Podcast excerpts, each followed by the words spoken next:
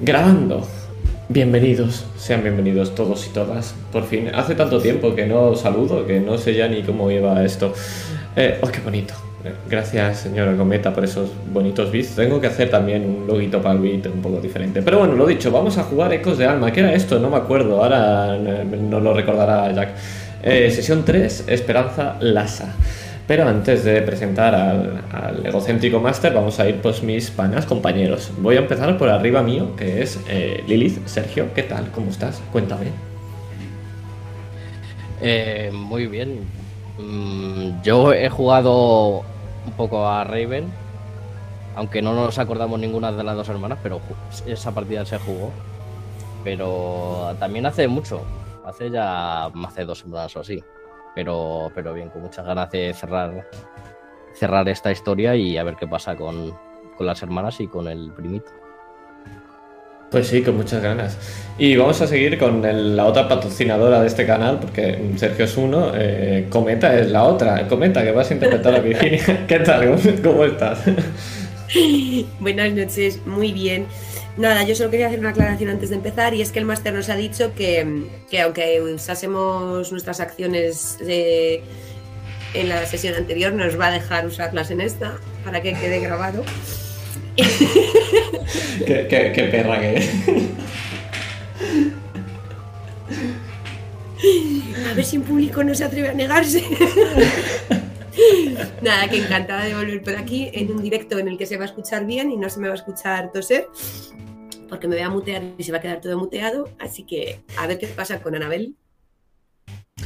Pues veremos a ver eh, algo muy malo por lo que hiciste en la otra sesión, pero vamos a eh, dejar con. Vamos a acabar con nuestro querido Master, nuestra voz tenebrosa. Jack, cuéntanos qué vamos a jugar, qué es esto de rolear esto de rolear es una cosa muy bonita y se basa en que Cometa diga una cosa y no sea así. Eh, bueno, pues vamos a jugar Esperanza Lasa, que es ya al fin, al fin, después de anunciarlo por Twitter creo que tres veces, esta es la vencida. Vamos a jugar finalmente la última sesión de Ecos de Alma, una aventura para Raven, que es un juego escrito por Daniel P. Espinosa, editado por Shadowlands, y esta aventura en concreto está, eh, fue escrita por Rolero Viejo y bueno, durante la preventa... Eh, se mandó, se mandó por correo. Creo que a mí me llegó por correo, ya ni me acuerdo. Eh, es una aventura muy chula que también está jugada en el canal de Shadowlands y pues yo me puse en contacto con el autor porque me moló esta aventura tanto que la quise como una especie de aventura introductoria para Raven. Y ya estamos por la tercera sesión. Y decís, Joder, ¿y la segunda? ¿Cuándo hicisteis ese directo que se me escapó? Pues bueno, es que la segunda es complicado. Eh, no continúa linealmente la misma historia que la primera. Para esa para esa continuación lineal cronológica de la primera sesión de Bruma Ciega, tenéis que ver esta, Esperanza Lasa. Sin embargo, Alba Neblinosa, que fue esta partida que jugamos entre medio, funciona a modo de precuela. Y en ella, pues, eh, están las maravillosas Cometa y Sergio interpretando a las también muy maravillosas Virginia y Lilith. Que, bueno, tuvieron una sesión muy bonita y totalmente improvisada. Yo siempre lo digo, tenía ocho palabras. El otro día el tonto de Iván vino a decirme, es que eran nueve, cállate. Eh, pero, pero bueno, ocho palabras teníamos para empezar esa sesión. Yo la llamé un plan B y salió una cosa muy chula. Así que os recomiendo que la veáis, ya sea después de esta o... Sí, después de esta, quedaos en el directo. Y, nada, bueno, yo también tengo que presentar al fantástico y maravilloso Adrián, que ha vuelto al final aquí a In the Mood for Roll, la, cara bonita de In the Mood for Roll, ahora con tatuajes y casa nueva y, más guapo. Sí, yo soy la cara bonita, vamos jodidos, ya lo siento. Eh, pues nada, eso, que yo muy contento de estar otra vez por aquí, a ver cómo era esto de rolear estas cosas, que ya no sé, beberse, en rolear, veremos. Ah, qué bonito. Ah, por cierto, gracias a nuestro querido patrocinador eh, Sergio por ese pedazo de sub y gracias por los por los solos, por supuestísimo. No, no, no, no, lee, el mensaje que he puesto en la sub. Eh, vale, te lo digo, es importante. Eh, señor Master dice que esta sub se intercambia por una acción maldita. te está comprando con dinero. Yo ya si no aceptas esto no tienes corazón. Yo ya, ¿qué quieres que hacer? Acción maldita que era eso si no lo hemos usado nunca. vale, pues dicho esto, te doy los mandos. Que yo ya esto no lo controlo. Hala. Para ti, Master. Lo que tú quieras. Pues justo antes de empezar quiero deciros eh, dos semanas mucho, Sergio, en este canal. Dos semanas, mucho tiempo. Pero bueno, dicho esto y sin admitir réplica, porque si no os quedáis en acciones malditas, damos comienzo a la intro.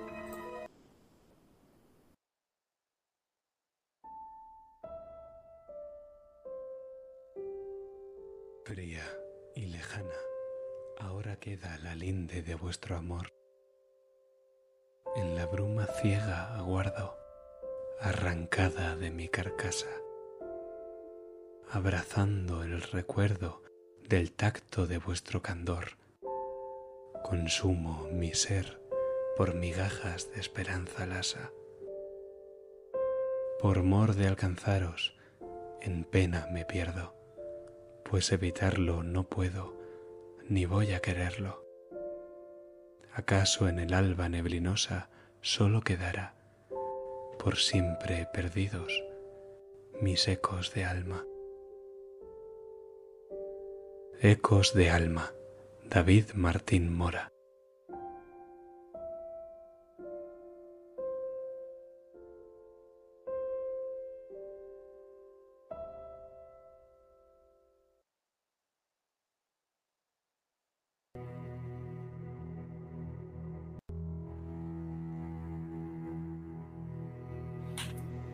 Y lo que quiero que imaginemos ahora es como todo lo que nos rodea se vuelve de un color blanco como la cal y luego poco a poco se convierte en niebla. Y es que en la niebla vamos a ver varias imágenes compuestas por volutas que se arremolinan de esta bruma ciega. Y a modo de ecos nos va mostrando una escena y luego otra. Pero son escenas rápidas. Van en una rápida difusión y están difuminadas. Vemos un cuervo muy molesto. Sentimos un frío helador. Vemos un mensaje secreto que llora en el cristal. Y una mano que se deshace con la niebla. Hay también un gato acechante con el pelo erizado y una mujer pelirroja que se ahoga entre una oscuridad salada. La niebla se hace un poco más nítida cuando nos muestra a los corvus y al custodio tomando el té. Y él tiende una invitación a Virginia en un sobre lacrado. Virginia, musita una promesa de la que no puede echarse atrás. ¿Lo recordáis? La niebla nos lo muestra ahora. Virginia, con un vestido de boda teñido de negro y un antifaz de gato con plumas de cuervo, juega con el gato Pluto, que le hace partícipe de su presa. ¿Y qué hay de la pelirroja Lilith? Es a ella quien ahora nos muestra la niebla. Mira un pequeño medallón, el de su hermana, y ahoga sus recuerdos en vino y en lágrimas. Llora porque siente a una hermana perdida, sin recordar que ha perdido a dos. Ludwig, el Lord Corvus de la casa, con sombrero de copa y lazo rojo, mirándose al espejo con extrañeza. Al menos lo hace hasta que mira por la ventana y el cuervo grazna. Y vemos como Ludwig echa mano al cartas. Pero la niebla sigue ahí y nos muestra cómo la escena continúa, como Lilith entra y ambos hablan, discuten. No escuchamos lo que dicen, a la niebla no le importa y a nosotros tampoco. Secretos y muerte. Al final, se abre cartas hecho de niebla, del color de la cal, se acaba moviendo solo mientras raya una palabra en el cristal. Pero el abrecartas se torna niebla y también el cristal y las palabras, y las imágenes desaparecen. Y cuando vuelven a formarse estáis en la casa de los User. Discutís, suspiráis, os acusáis. lo que hacen las mejores familias. Y el resto de las figuras hechas de niebla, informes, os miran, ríen, saludan, se abanican. Cuando la puerta finalmente se abre, la niebla adopta la forma de una gigantesca pista de baile, a la que Ludwig y Virginia se aproximan con las manos unidas. Y una vez dentro, la niebla abandona el blanco y pinta de color. Y vemos una figura roja de un hombre joven que alza la copa hacia vosotros mientras sonríe.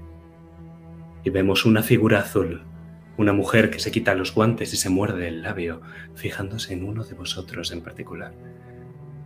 Una figura gris, majestuosa y terrible, que alza los brazos marcando el comienzo del baile.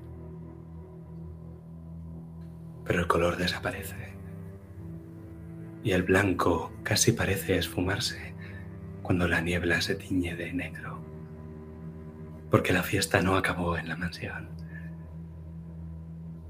La niebla adopta una última figura negra, la de un cuervo, enorme, terrible, tuerto un cuervo que trae la oscuridad consigo, un ave ante la que toda esperanza es lasa.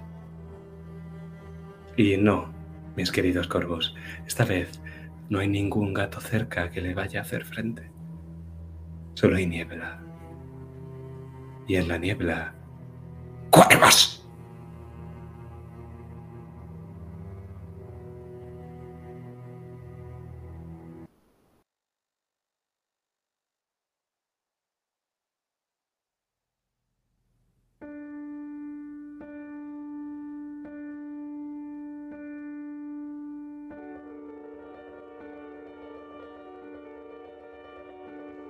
Pero el fino cristal de la mansión de Lord User nos separa de esta noche de la niebla y de los cuervos, porque de momento hay un baile entre manos. Y es justo eso que vemos, un par de manos entrelazadas, conforme Virginia y Ludwig se aproximan hacia el centro de la pista de baile. Ludwig, sois vos quien lo dirigís. ¿O la dejas a ella? Por supuesto, soy yo el que la dirijo, por supuesto. Es incómodamente familiar.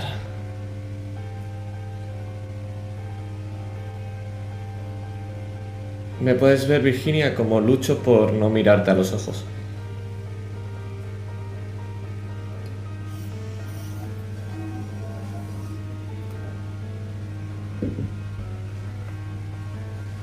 Le parece a Virginia? ¿Se deja llevar? Me revuelvo incómoda entre sus brazos. Pero que no me mira a los ojos. Es señal de que algo teme. Y eso me parece exquisito. ¿Qué te pasa, Ludwig? Parece que has visto un fantasma. A tu izquierda, la de azul. Doy un par de giros y la coloco para que vea a la que se está relamiendo.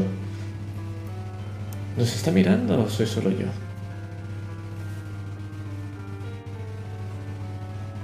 Sí. Sí nos está mirando, diría que concretamente a ti.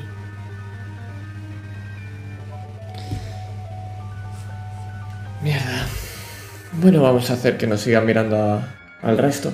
Y sigo dando vueltas y me voy desplazando por el resto de la sala. Mi intención es acercarme al, al que está de rojo. A los Lucier, por supuesto. Y que nos vea en primera plana. Lord Utser está situado en el balcón, justo delante de un lienzo, del lienzo más grandioso, en el que cada uno de los miembros de las altas familias está dando ahí mismo muerte, cada uno con un cuchillo y un bastón, al propio fundador Lord Boe Corbus. Y Lord User está justo en ese balcón y una vez ha dado comienzo al baile está charlando distraídamente con Lord Bonover, el custodio. Pero la figura de Rojo sí que es cierto que comparte alguno de los rasgos de los User, pero tú no la sitúas, Ludwig. Por otro lado, Virginia, a ti la mujer de azul te resulta familiar. Quizá esa forma de la cara, la nariz, su figura, pero no la sitúas del todo. No desde tan lejos, al menos.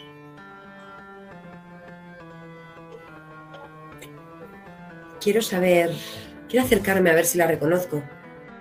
Así que Ludwig me está conduciendo él, está dirigiendo en el baile mientras se acerca hacia ese balcón. Y yo estoy poniendo resistencia y le obligo a girar hacia el otro lado. Hay una guerra de poder ahora mismo. ¿Pero quieres dejar de moverte? ¿Qué, estás haciendo? ¿Qué es lo que buscas? ¿Que nos maten? Si estamos en el centro de las miradas, no nos van a matar. ¿Has visto lo que están haciendo en el balcón? Y esta vez la que te gira soy yo. Para que lo veas bien. Oh, sí, me encanta ese cuadro. Le pediría una copia a Lilith, quizá. Pues tendrás que servirle mucho vino. Bueno, no va a costar mucho. Vale, adelante. Dirige tú donde quieras. Veamos qué es lo que le interesa tanto a la de azul de ti. Por cierto, ¿y Lilith? He hecho una mirada y busco a Lilith. Esa es una buena pregunta. ¿Qué haces, Lilith? De momento, ellos dos han abierto el baile, lo que significa que son ellos los que primero bailan y luego todos los demás los que los siguen. Esta conversación la tienen entre giros y susurros, y ves como los vuelos de las faldas se levantan, las mujeres se tapan con sus abanicos y los hombres escogen a sus parejas para seguir a los corvos. ¿Tú qué haces? ¿Vas a unirte al baile o tienes otros intereses? Yo estoy alejada de ese gran cúmulo de gente, de gente odiosa. Y me encuentro con una copa de vino, como no, mirando esos cuadros que están hechos con una gran técnica, maestría, pero que me parecen horribles. Horribles por el tema. Porque eso está exagerado. No es nada más que una farsa.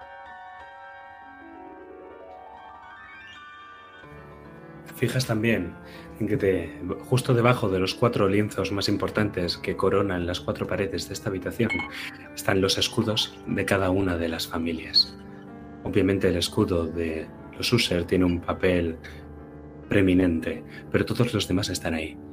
Y ya si miras con un poco más de atención los distintos cuadros y ya no solo los lienzos, te percatas de que no únicamente están representadas escenas del Día de la Liberación. Todas y cada una de las purgas que la Orden ha hecho hacia la familia Corvus también están representadas.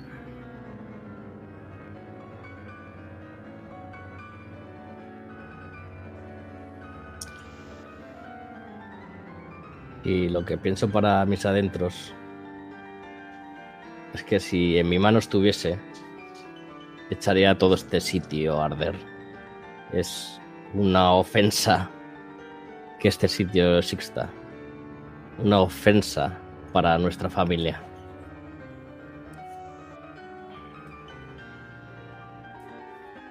Y entonces la ves, Lilith. Una botella en forma de lágrima del más exquisito licor de sangre de cuervo, refulgiendo la luz de las velas con tanta intensidad como los rubíes que portas al cuello y que brillan sobre tu escote.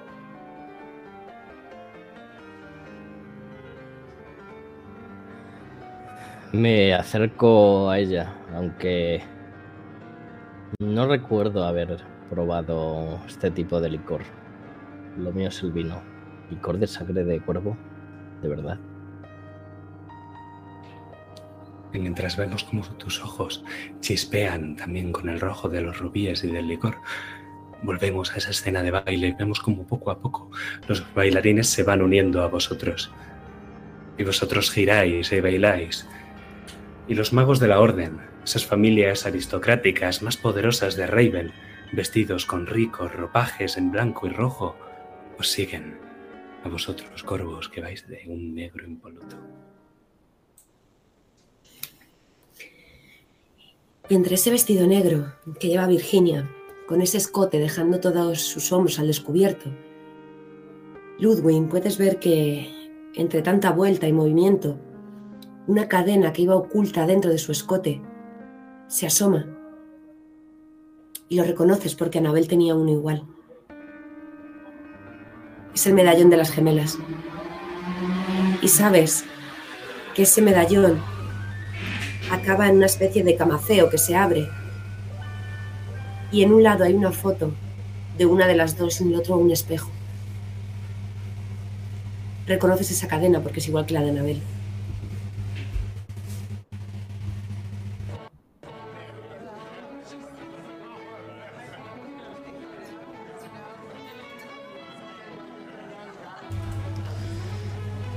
Me ves como doy un pequeño tras un pequeño traspiés, pero intento recomponerme.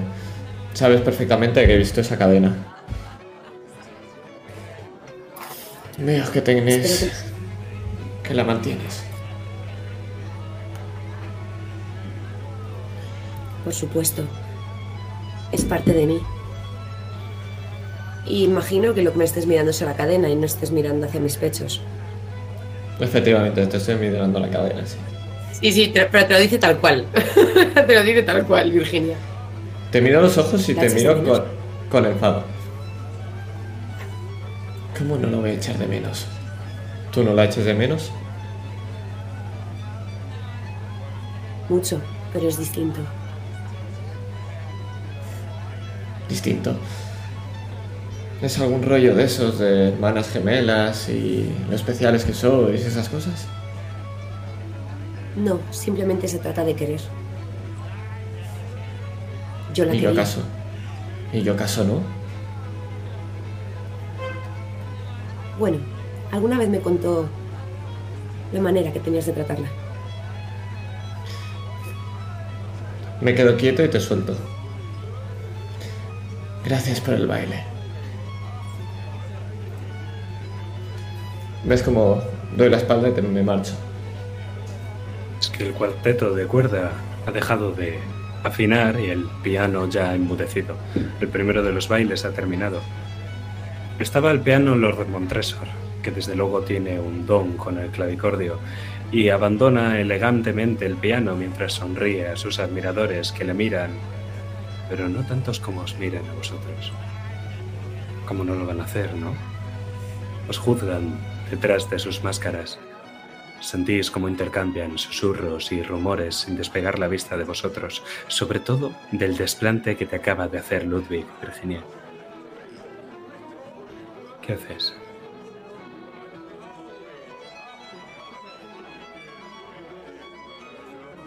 Sonrío. No me avergüenzo del desplante de, de Ludwig. Como si no me estuviese mirando ya por ser una Corvus y estar aquí. Así que sonrío y hago una especie de reverencia hacia todos los que me están mirando. Y me voy a buscar a Lilith.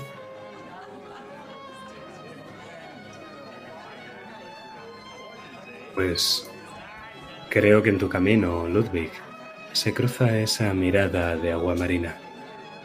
La mujer va total y completamente vestida de azul celeste, y sus ojos, como ya he dicho, son de ese color tan especial. Ella no lleva el color rojo de la orden, pese a que la mayor parte de los asistentes lo llevan en algún lugar. Ella no lo hace, pero pertenece a la orden, no te cabe duda. Es como si una pequeña parte dentro de ti supiera quién es esa mujer, pero no la reconoces. Debes de haber estado fuera de la ciudad demasiado tiempo, ¿no? Es probable, pero ya que ha cautivado mi atención, me dirigiré hacia ella. Buscaré al primer mesero que pase, le agarraré un par de copas mientras va pasando al vuelo y me acercaré a ella. Ella avanza decidida, pero con el rubor en las mejillas. Parece que va a pedirte el próximo baile. ¿Lo aceptas? Sí, y cuando me doy cuenta es cuando voy a coger las dos copas, me la quedo mirando y es cuando suelto una de ellas, me bebo la copa de golpe y la vuelvo a colocar. Muy bien. Y Pues vamos a ir ahora hacia las hermanas. Y te diré una cosa, Lilith. Que es que al fin has logrado recordar qué es lo que era la sangre de cuervo y por qué está codiciada. No es un licor como cualquier otro. Tiene más de mágico que otra cosa. Dicen, en las tabernas más sórdidas y en las mansiones más exquisitas, que solo hace falta un vaso para embriagar e inspirar. No se puede lo uno sin lo otro. Solo un vaso. Pero nunca lo has tomado. ¿Serán habladurías?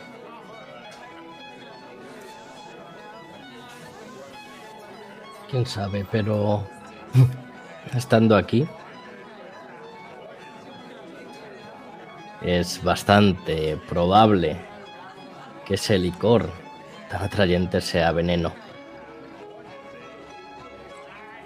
Todos y cada uno de los que están en esta fiesta, o al menos casi todos, me quieren ver muerta a mí y a cada uno de los corvus.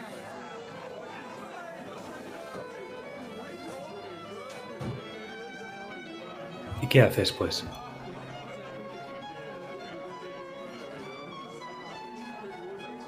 Voy a servir una copa, pero no me la voy a tomar yo. La sirvo y se la ofrezco a...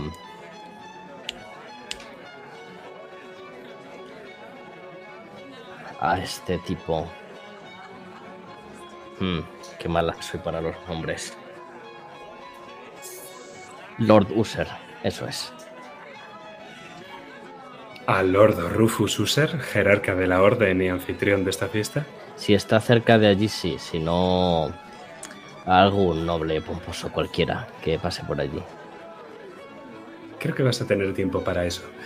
Lord User está en el balcón junto con el custodio y tú, en cambio, estás a pie de la pista de baile, que es donde están los otros tres corvus y las otras dos personas que he descrito, tanto la dama de azul, que ahora mismo se dirige con Ludwig, que le ha robado el próximo baile, no sabes quién a quién. Y por otro lado está ese joven galante de rojo, que en algo te recuerda a los cuadros que hay pintados. Te está mirando, pero antes de que puedas dirigirte hacia él con la copa, Virginia, ¿qué haces? Vas a hablar con Lilith, ¿no? Sí. Y la veo. como- he visto cómo ha servido. Sé que es eh, licor de sangre de cuervo. Sí. La veo y, y sé las propiedades que tiene, entonces me quedo un poco confusa. Pero cuando veo que la tiene más de 10 segundos en la mano y no le ha pegado un sorbo, imagino que tiene un plan. Así que no la interrumpo. La veo decidida caminando. Y aunque no nos llevemos del todo bien, confío en sus planes. Y aquí no somos el enemigo. Somos aliadas. Así que quiero ir a, a ver qué hace el custodio.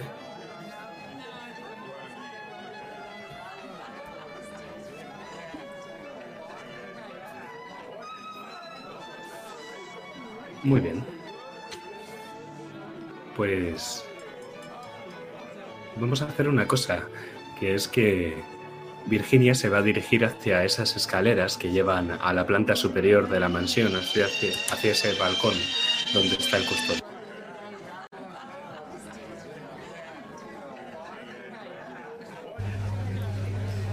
No sé qué estaba tocando ese. Ese violinista, pero me, gustaba, está, está bien. Hay uno de los miembros de una de las familias subyugadas a los Lee que está ah, justamente tocando el, el violín, pero ha parado en cuanto le habéis mirado. De hecho, os percatáis de que no hay ninguno de los miembros de los Lee en esta fiesta, y pese a ser una de las familias, de las altas familias más importantes de Raven, resulta peculiar. No sabíais que su enemistad con la casa User había llegado a estos límites. Pero al menos han mandado a alguna de las familias menores y los veis, de blanco y de rojo. Justo suelta ese violín en cuanto le echan un par de miradas reprobadoras. Pero Virginia se va a dirigir hacia esas escaleras que conducen a la planta superior, hacia el balcón, donde se halla el custodio, si no me dice lo contrario. Y por otro lado, Lilith, al ver que Virginia se da la vuelta, el joven de rojo se dirige hacia ti.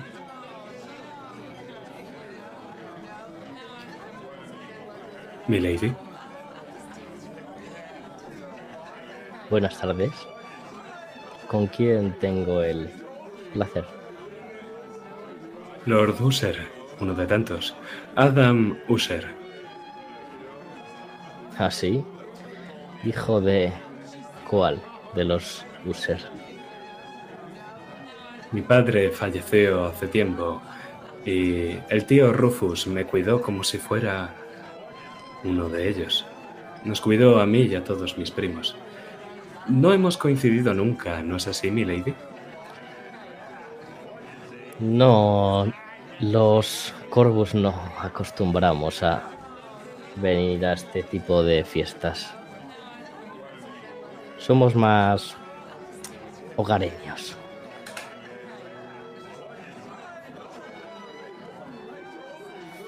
Espero que, de cualquier modo, mi Lady Corvus esté disfrutando de la velada o que la compañía sea de su grado, al menos.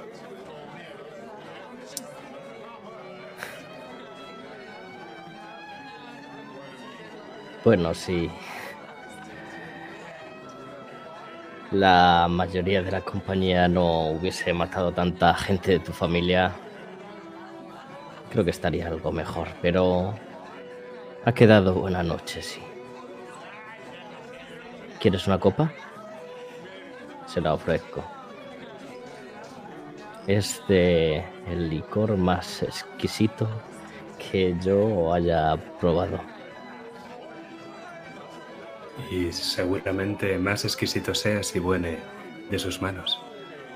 Coge la copa con elegancia y le da un trago, bebiéndose casi la mitad. Lo observo con detenimiento. Se Me fi-. Me fijo en que trague lo que se ha bebido. Lo hace. Y nada más hacerlo, se estremece con un escalofrío que si lo hubieras sentido en tu propio cuerpo sabrías que viene desde la nuca hasta el coxis. Y luego sonríe y te mira. Te das cuenta de que su iris es también de color rojo, como las ropas que lleva. Inusual en los user. Suelen tener los ojos grises.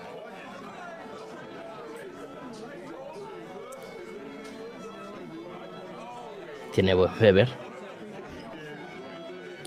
Lo mismo me han contado de vos. Y no ¿Y lo ha- considero vicio, sino virtud, he de decirlo.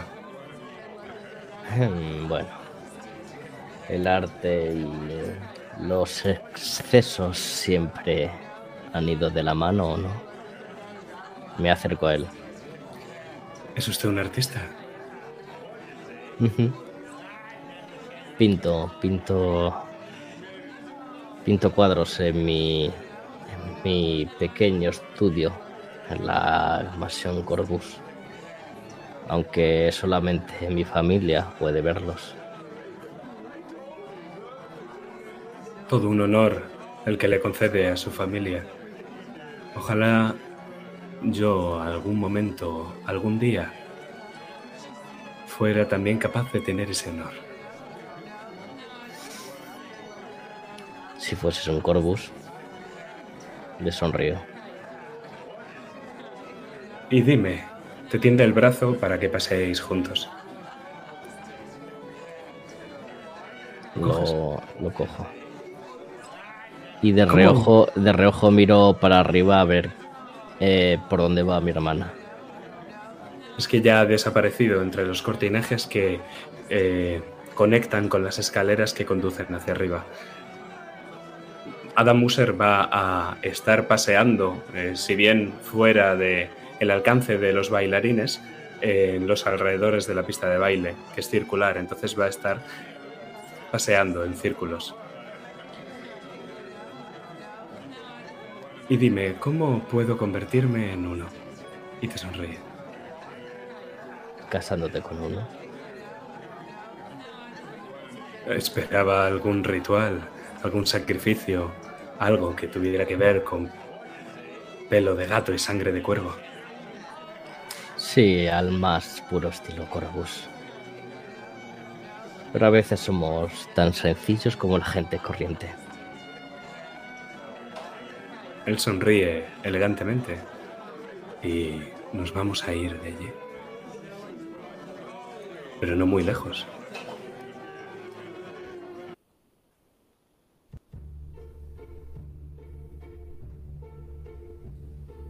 Porque dime, Ludwig, ¿eres tú o es ella quien comienza el baile? ¿Y eres tú o es ella quien comienza la conversación? Como el protocolo manda, el que inicia el baile soy yo. Pero si ella tenía la intención de venir, por supuesto voy a dejar que sea ella la que comience la conversación. Entonces os cruzáis por las puntas de los dedos. Cogéis vuestras manos por detrás y os volvéis a acercar mientras bailáis en círculos. Y sus ojos, sus ojos de agua marina, enormes y preciosos, te miran y te observan con delicadeza. Su rostro me es familiar, Milord Corvus. ¿Nos conocemos? Para mí también es familiar el suyo, milady. Podría ser. Habla con Ludwig Corvus. Hacía mucho tiempo que no estaba por aquí. Pero creo haberle visto alguna vez. En este o en el otro lado. Pero erais vos distinto. Muy distinto. ¿Qué es lo que ha cambiado, Milord Corvus? ¿A qué se refiere? Dicen que los ojos de los Ravenidas son el espejo de su alma. Y hay algo en su alma que no veo con claridad. ¿Quién es usted? Debía haber empezado por ahí, ¿no? Mi nombre es Lady Amanda Tamerlane. Quizá conozca a mi tía abuela, Tabitha, la vigilante del otro lado. Me suena mucho su nombre. Ya apenas cruza a este lado. Se mantiene vigilante en el otro y de vez en cuando se comunica con nosotros. Pero no es de mi tía abuela de quien me gustaría hablar, Milord Corvus. ¿Y de quién es? Lady Tamerlane.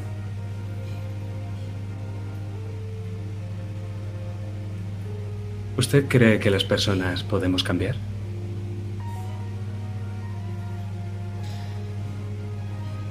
Diría que sí, pero hay que hacer un gran sacrificio para ello. ¿No os ha ocurrido nunca, Milord? ¿No lo habéis hecho? Podría ser.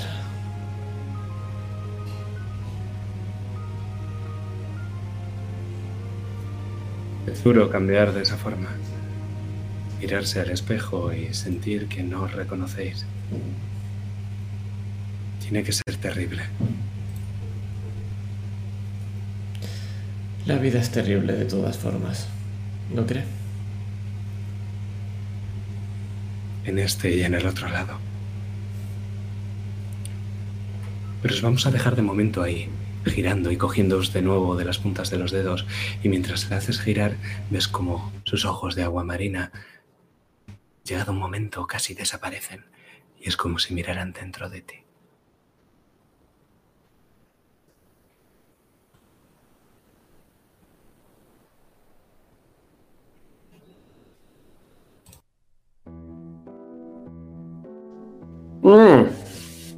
Virginia. Aquí no saben hacer bien las pastas. No, os estoy comiendo por obligación. Lord Ponover. Y Virginia fuerza una sonrisa. Y la verdad que quien la conoce eh, va a ver en su semblante una manera de actuar a la que no estamos acostumbrados, mucho más recatada, mucho más callada. Pero debe ser ese antifaz de plumas, ese vestido que era el de su boda, o el encargo de su hermano Percival. Pero se le ve como mucho más amigable. Lord Ponover, justo estaba pensando en usted. He probado estas pastas y sabía que no iban a ser de su agrado. Nada como las de la casa Corvus, ¿verdad? Nada como las casas Corvus, cierto. Lord Ponover es alto, de constitución fuerte y espalda ancha, que solo ahora empieza a curvarse un poco por la edad. Aquí dentro no se ha quitado el abrigo, sigue llevándolo, un traje y un sombrero negro. Y su rostro veis que está curtido por el frío y la intemperie. Mientras estaba hablando con Lord User y con los otros miembros de la Orden, se había despojado de la expresión afable que suele tener en la mansión Corvus y con la que se ha dirigido a ti, Virginia. Nada más verte subiendo las escaleras te ha guiñado el ojo y se ha despedido de sus acompañantes para hablar contigo en un sitio un poco más reservado.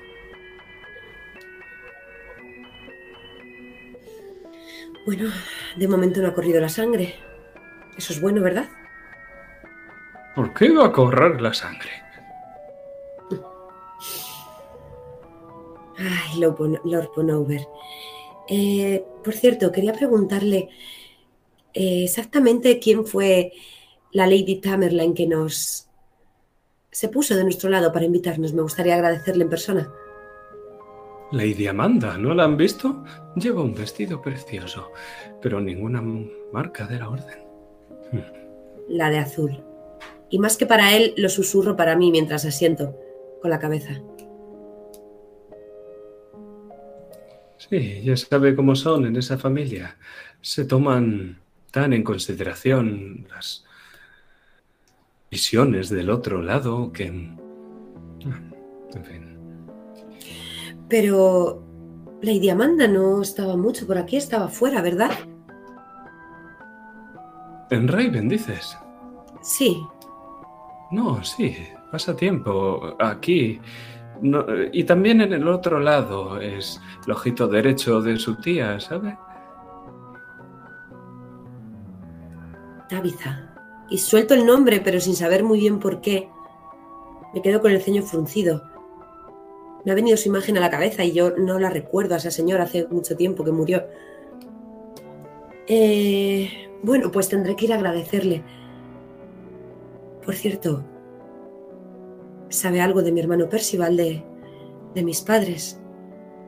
De... Y saco eh, ese medallón y lo aprieto con mis manos. ¿De Anabel? ¿Saber qué, chiquilla? y te mira apretando un poco más el bastón de madera de fresno. El custodio no sabe lo que Percival y vuestros padres están haciendo. Nada, que si ha tenido noticias de ellos. No. ¿Debería? No sé, mi hermano hace unos días que salió y, no se ha puesto en contacto. Pensaba que a lo mejor lo hubiese hecho con usted, que lo hubiese dejado de encargo, que cuidase a que estuviésemos todo con viva a, su regreso. Ya sabe que a los corvus nunca se les puede perder de vista. Cuando estuve esta tarde en la mansión, me dijiste que Percival te había dejado a ti al mando. ¿Por eso te di la invitación? Bueno, pero todos sabemos que en el fondo el que está al mando es usted. Y esta vez la que le guiña un ojo soy yo.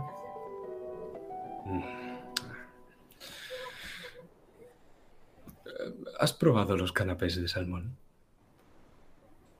¿Me lo ahorro? No, era por si sabías si estaban buenos. Lo siento, a mí es que el pescado solo me gusta crudo. Como a los gatos. Hmm. Hmm. Interesante. Se queda pensativo, mucho más de lo necesario. Pero nos vamos de, nuevo.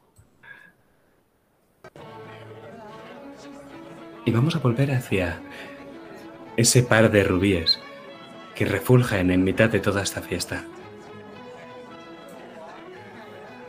Lamento lo del decorado, mi lady. Es poco sutil, pero fue imposible convencer a mi tío de lo contrario. Mm, Los User siempre habéis sido unos cabeza cabeza dura, tercos como una mula. Pero bueno, he de admirar que técnicamente son son admirables, exquisitos. Juzga, juzga usted a la flor por su semilla. Es justamente lo que hacen todos los miembros de esta fiesta. Contigo, mi Lady Corvus, y con el resto de tus hermanas.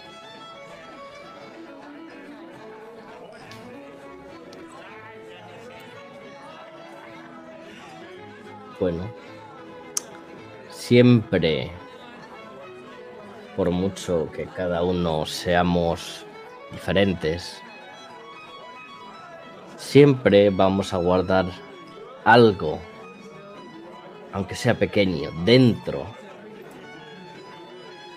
de nuestra familia, ese algo característico. Yo no en siento ver- vergüenza alguna de ser una Corvus. Y no debería. Y yo tampoco lo siento de ser un user. Y creo que en, en eso, más que diferenciarnos, nos igualamos. Al fin y al cabo no tenemos tanta diferencia, ¿no es así, mi Lady Corvus? Bueno. ¿Qué cree que pensaría la ciudad, o mejor dicho, su familia, de un casamiento con una Corvus?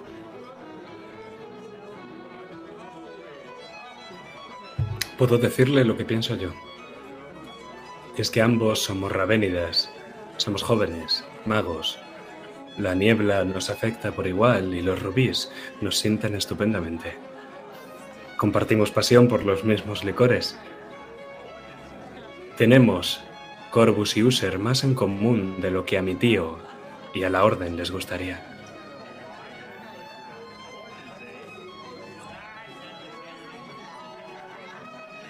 Y sin embargo, para la ciudad, vosotros sois los héroes y nosotros unos villanos.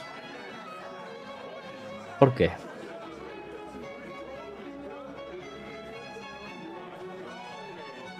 Interesante pregunta. ¿Qué creéis vos, mi lady? ¿En qué creo? ¿En qué sentido? Me habéis hecho una pregunta. Quiero saber la respuesta que vos le daríais. ¿Que ¿Qué opinaría su familia de un casamiento? Sí. Bueno, creo que antes echarían a arder toda Raven de dejar que uno de su familia se casase con un Corvus. Puedo hacerle una confesión, mi lady. Ujú. Las órdenes de mi tío esta noche eran bastante claras. Debía vigilar a las hermanas Corvus.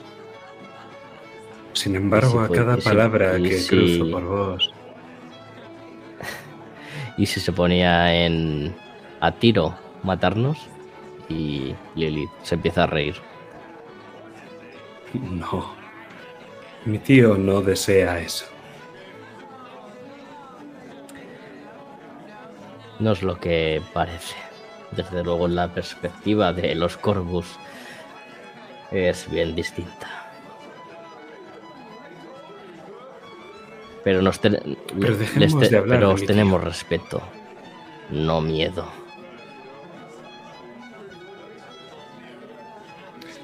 Mi lady, he querido confesarme por mí y no por mi apellido.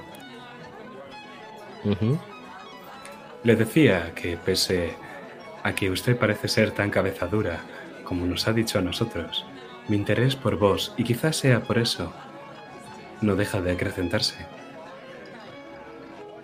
¿Y hasta qué punto te gusta cruzar las líneas rojas, lo prohibido? Y ves como el rojo de los rubíes se refleja en las pupilas de Lilith, que lo mira fijamente. Y él acaba lo que le queda del licor de sangre de cuervo de un segundo trago. Y se te queda mirando sin contestar, con una sonrisa en sus dientes perlados. Mientras hace eso lo agarro y lo saco a bailar. Y mientras hago eso, intento echar otra ojeada general para ubicar a, a los dos Corvus que hay en esta fiesta aparte de mí. Ves a Ludwig. Ludwig que justamente es ahora el que está girando y una vez junta las manos de nuevo con Lady Tamerlane. Esta le dice, yo creo que cada uno, Milord Corvus, está formado por dos mitades, reflejos, la una de la otra, iguales pero distintas. Dos mitades. ¿Y cómo funciona eso? Es decir, no entiendo.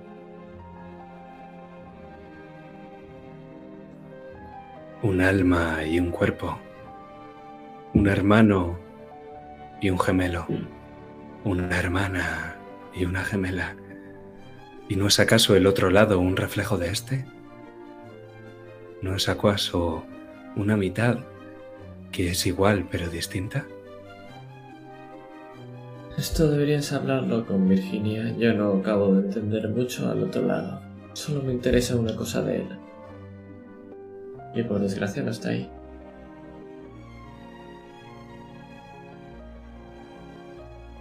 Milord Corvus, lo que trato de decirle es que llega un momento de nuestra vida la que nos partimos en dos. Lo que fuimos y lo que ahora somos. Iguales pero distintos. Reflejos el uno del otro. ¿Y sabe lo que pasa luego? ¿Qué es lo que pasa? que nos quedamos rotos.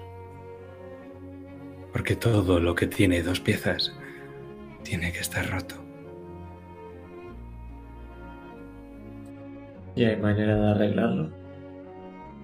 ¿O nos quedaremos rotos para siempre? Ojalá volver a unir esas piezas pudiera ser sencillo. Mi experiencia,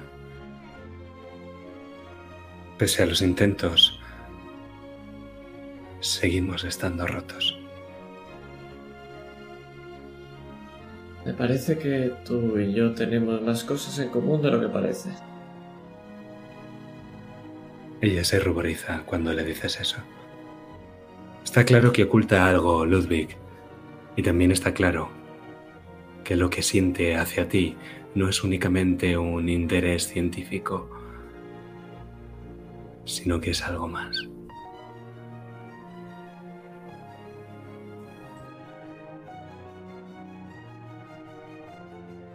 Milady, ¿por qué estamos aquí? Sé de primera mano que usted ha sido la que nos ha recomendado. ¿Por qué quería que estuviéramos aquí?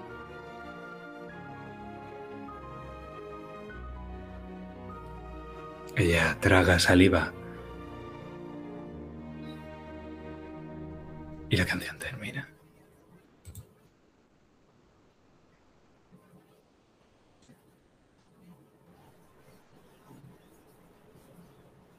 ¿Te gusta la música, Virginia?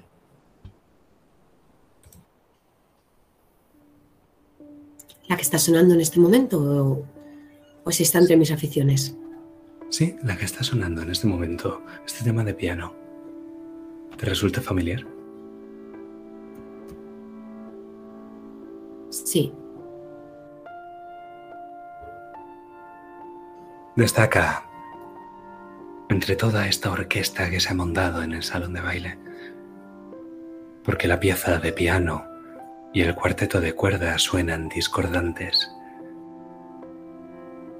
Y tú no eres la única que se ha dado cuenta, pero creo que sí que eres la única que reconoce la pieza.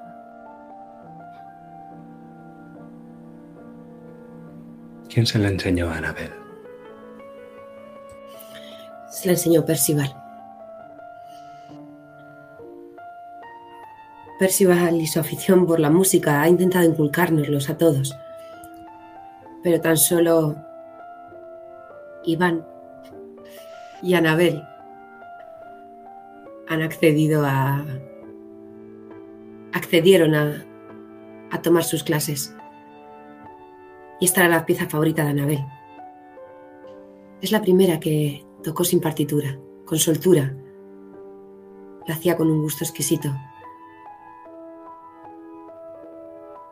Y siempre que estaba triste, enfadada o cualquier emoción negativa, se sentaba frente al piano y le arrancaba estas notas como solo ella lo sabía hacer.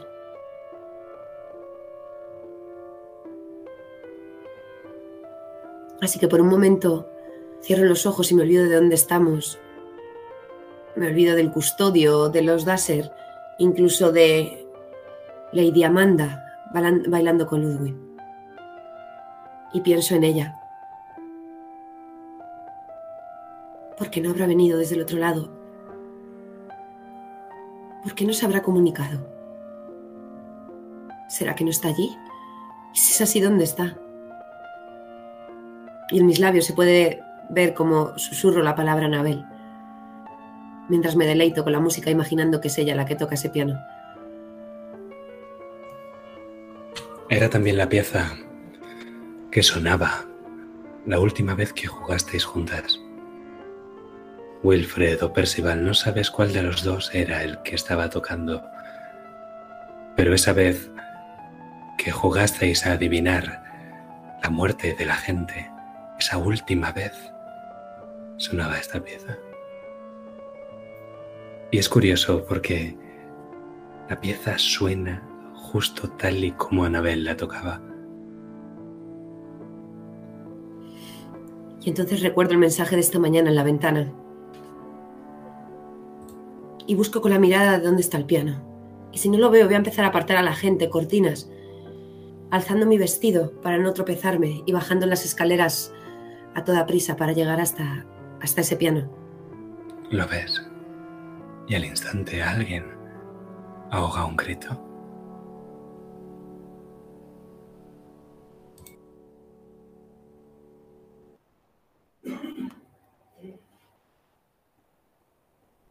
Lilith. Quizás sea el vino. Quizás sea el vapor de la flor del olvido que flota por toda la estancia mientras bailáis. Pero la luz de las velas empieza a enmudecer. Y también la de los rubíes que llevas en el cuello. El de las joyas que decoran el vestido del bailarín que te acompaña. Es como si todas las pequeñas llamas se estuvieran consumiendo a la vez. ¿Qué haces? Nadie más parece haberse dado cuenta. Paro de bailar.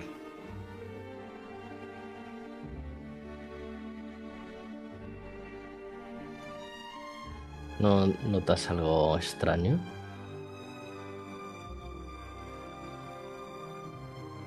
No te contesta. Adam sigue bailando como si todavía siguiera cogido a ti. Y tú ves que todas las velas se apagan, excepto algunas, que continúan con su refulgir habitual. De hecho, hay algunas velas que brillan incluso más. Una delante de ti. Cojo esa. Pues nada más la coges, brilla otra más delante de ti. Me acerco a la siguiente. Y otra y otra. Hmm. Van, van siguiendo una línea recta. Parece que alguien quiere que siga ese camino. Bueno, voy a descubrir quién. Sigo esa estela. La luz te dirige hacia la ventana. Es una ventana pequeña y en el cristal puedes ver reflejado tu propio busto y nada más.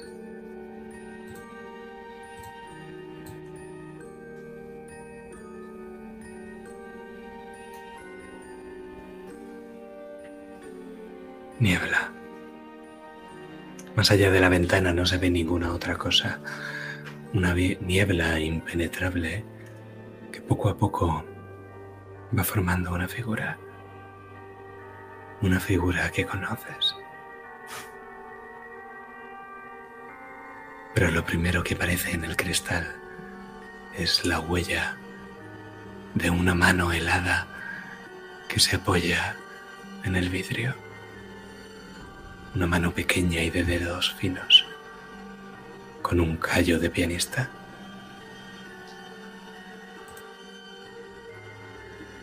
Levanto mi mano y la coloco encima de esa huella,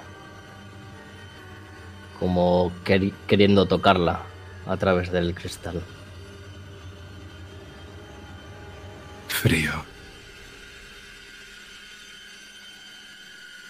Y conforme la tocas, es como si el calor de tu mano pasara del cristal a la figura que está al otro lado. Ella parece Anabel, tan parecida a Virginia como una gota de agua a otra, y aún así distintas.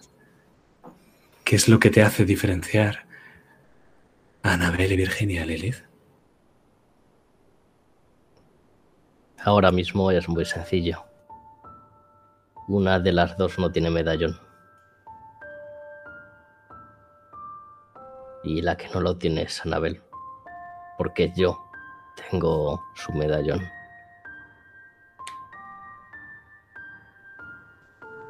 Pues es curioso porque allí la tienes. Como si siguiera con vida. Suspendida en el aire, en la niebla. Envuelta en ella. Y tiene el medallón. Tiene su copia del medallón colgando de su cuello justo encima de su escote y también flota. Está colgado, pero no pendido. Flota junto a ella. Eso me extraña. Me empiezo a a buscar en el vestido, en uno de esos pliegues buscando ese medallón. Escucha su voz al otro lado del cristal. ¿Por qué, hermana? ¿Por qué lo hiciste? Yo no quería. No hice nada a propósito. Lo digo entre una respiración forzada mientras busco con ansias ese medallón. Mientes. Te conozco, hermana. Nada te importa. Ninguna te importamos. Nunca lo hemos hecho. Me paro y me quedo mirando. Y cae una lágrima por mi mejilla. Sabes que eso es mentira. ¿Quién eres? Anabel nunca me diría eso. Tú tienes la culpa. Tú. ¿Quién eres? Eres culpable. ¿Quién eres? Eres culpable.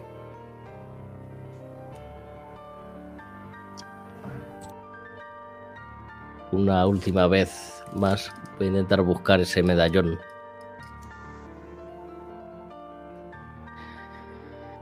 como buscando una salida, una solución a lo que sea que esté pasando en esa pequeña pieza dorada. Lo encuentras. Está ahí. Es físico. Puedes tocarlo. Es real.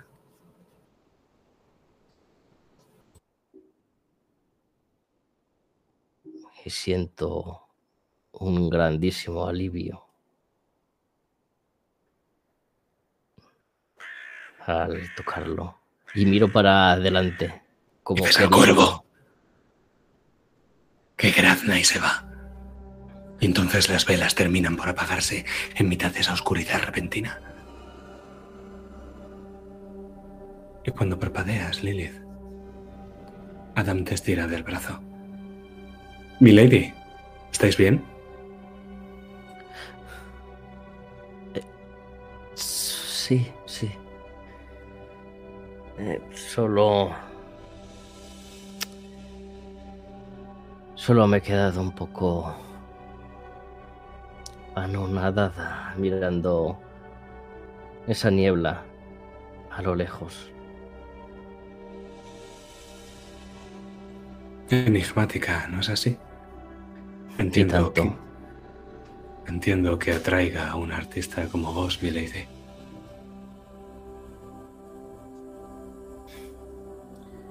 ¿Y qué opina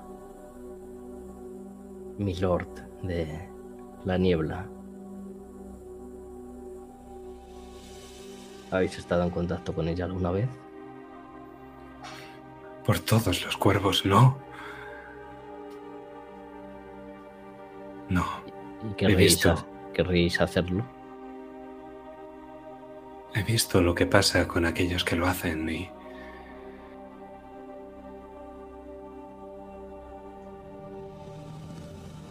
¿Vos lo habéis hecho?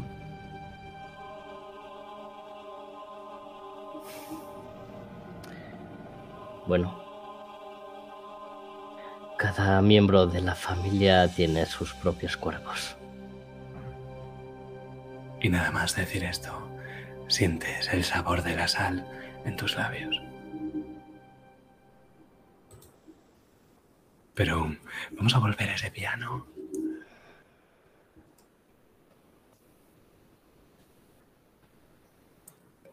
¿Te acuerdas, Virginia? Que te he dicho que escuchabas un grito. Pues tú también sientes esa necesidad de proferir uno cuando ves que Lord Montresor, el pianista, no está tocando el piano. De hecho, es él el que ha gritado con un tono tan agudo que parecía de mujer. Las teclas del piano se están moviendo solas. Y la melodía, tan, tan familiar, está siendo tocada por unas manos invisibles. La mitad de la fiesta ya se ha percatado. ¿Qué haces, Virginia? Empiezo a susurrar su nombre mientras me acerco corriendo. Y mm, no sé si me lo vas a comprar. O lo hacemos de manera narrativa. Porque O'Roll sí sé que no está al otro lado. Quiero intentar en ese momento mirar al otro lado. A ver si la veo. Si está intentando cruzar a este, manifestarse. Pero no lo está consiguiendo.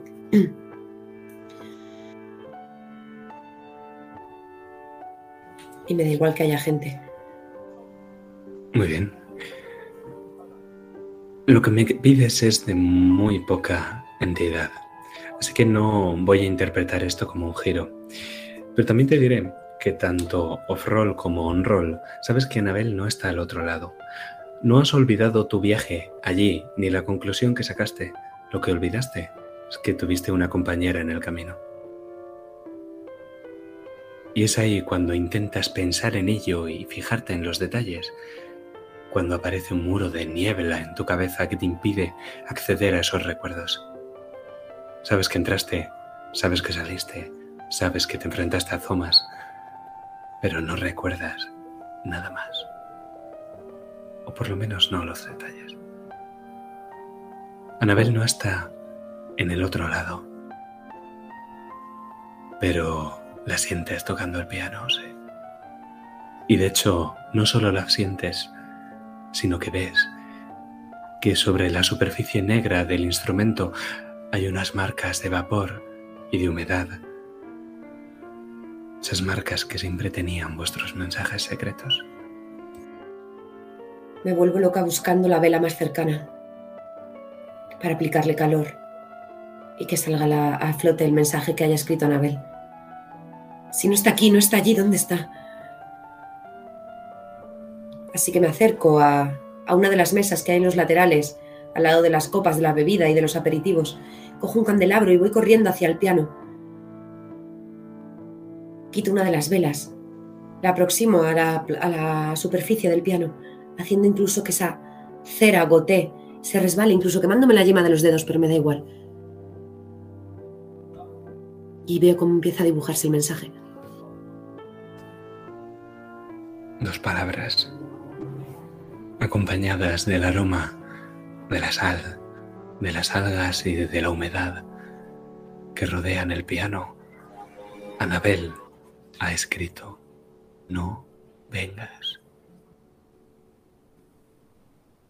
Y al acercar la mano como si fuera un destello en un reflejo, puedes ver también, como si fuera un eco, la propia mano de Anabel dibujando esas palabras.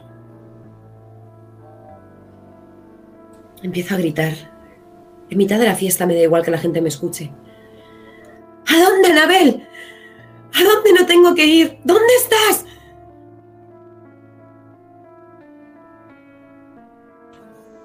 y escribe, con ese aroma todavía, la sal, las algas y la humedad, otras dos palabras, justo debajo de las primeras. Déjame ir.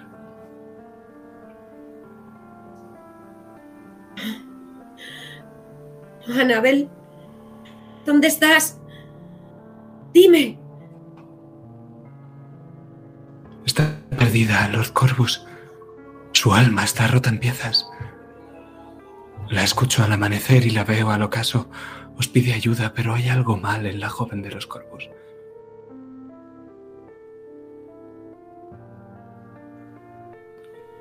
Lady Amanda está ruborizada y con la voz entrecortada. Mira hacia el piano y hacia Virginia gritando y puedes ver Ludwig como el resto de magos de la orden empuñando sus bastones se dirigen hacia el piano y hacia tu hermana. Pero Lady Amanda te tiene cogido el traje. Mierda. ¿Cómo se puede recomponer? ¿Cómo se puede recuperar? No lo sé. Siento sus ecos provenir del este de la ciudad. Saben húmedos y salados los corvos. Sus ecos de alma. Al este. ¿Y por qué? ¿Qué es lo que la retiene ahí? Un demonio.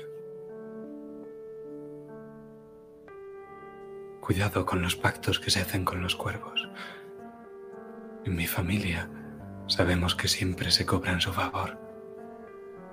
Siempre los corvos. De acuerdo.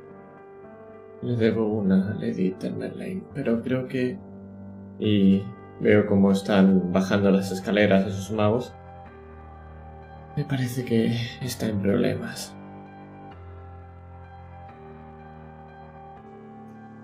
Lady Amanda se pone de puntillas y acercando un poco te da un beso en la mejilla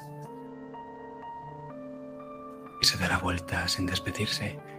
Se aleja perdiéndose en la multitud hasta que al final pierdes de vista su vestido azul. Agua y sal, Ludwig. Así es como sabes su beso en tu mejilla.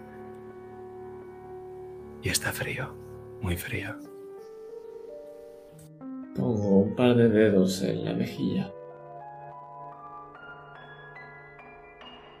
Niego con la cabeza. Y voy a ver qué me está haciendo Virginia y por qué está gritando tanto. Lilith, tú también Eres testigo de la escena que está protagonizando Virginia. Pues... Suelto el brazo de... de este Lord Bruiser que me acompaña. Y con educación y gracia me doy la vuelta.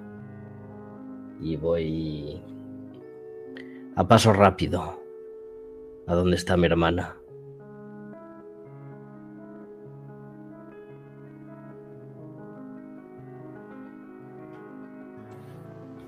¿Tú qué haces, Virginia? Los magos se acercan. Virginia se quita el antifaz que llevaba como en forma de cara de gato, hecho de plumas, y lo tira al suelo. Está aquí, Lilith. Está aquí, pero no sé dónde.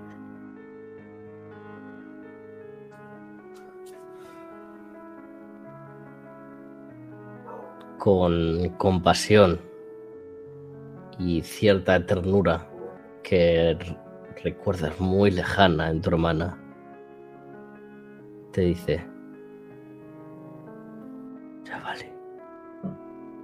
levántate. Por favor, ten cuidado. Se están acercando y como no te comportes, esto se va a poner muy feo.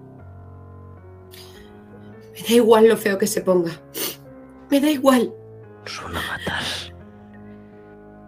Hazme caso de una vez, niña.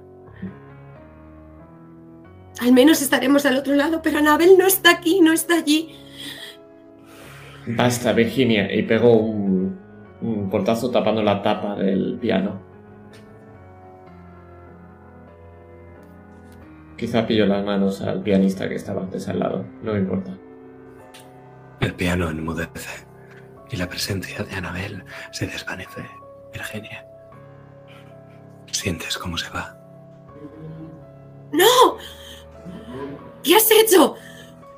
Salvarte la vida a ti y al resto. Y ahora calla. Y veo cómo se acercan esos magos. Inaceptable. Inaceptable. Veis a Lord User. Tiene unos 50 años, es alto, pelo largo, mirada ojerosa, viste de gris como sus ojos. Patillas largas y el resto de la cara afeitada, como enmarcando todavía más su mirada severa. Nunca nada terrible había ocurrido en nuestras reuniones. ¿Y ahora los Corvus liberáis aquí a un espectro? Espectro, Lord Tusher. Es un piano. Todos ¿Para qué querríamos? percibir su presencia. No es algo que querramos hacer a elección, Lord User. La gente habla entre ellos en voz alta. Algunos os increpan directamente. ¡Fuera! ¡Aquí no sois bienvenidos! Yo digo que los expulsemos de aquí. La niebla dará buena cuenta de sus almas. Ah, La condenación es destino de su familia. Los corvus a la horca, a la horca. Quizás Lord Dusser. Con todos mis respetos, el espectro ya estaba aquí. Porque es la primera vez que siento tan fuerte la presencia de mi hermana. Quizás son ustedes los culpables. Tanto odio nos tienen a los Corvus que no quieren ni que estemos al otro lado. momento en el que dices mi hermana, corre un murmullo generalizado entre todos los presentes. Y el custodio entre todos ellos se queda de piedra, gris, y te busca con la mirada, Lilith, porque solo vosotros dos quedáis con vida y sabéis lo que pasó con Anabel Corvus.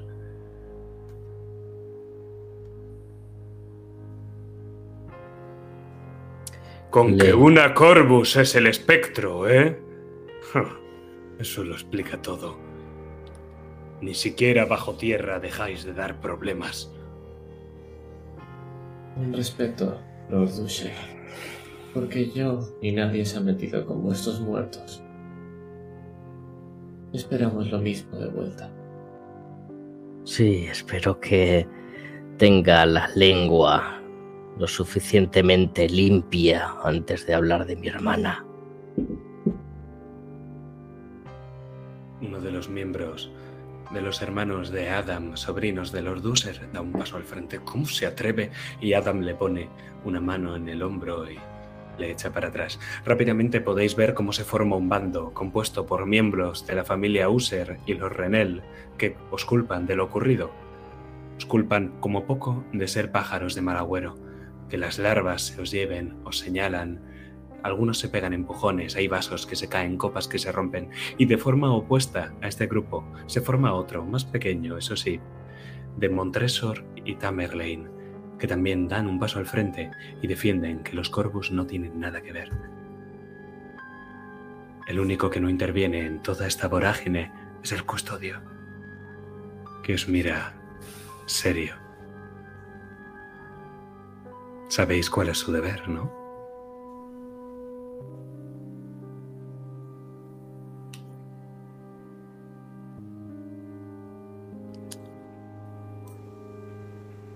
¿Y qué resolución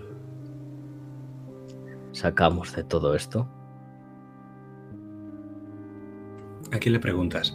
Lord User ahora mismo está bastante atrás. Los miembros más jóvenes de su familia se interponen entre entre bueno, entre vosotros Corvus y el resto de jerarcas de los Renel y los User. Ahora mismo todos los jóvenes del baile están como enfrascados en una discusión a gritos. Miro a Adam directamente. Intenta contener a sus hermanos y te busca también con la mirada. Digo eso en voz alto, o sea, en voz alta. Y lo miro a él. Él hace amago de contestar, pero luego se queda mirando a su tío y calla.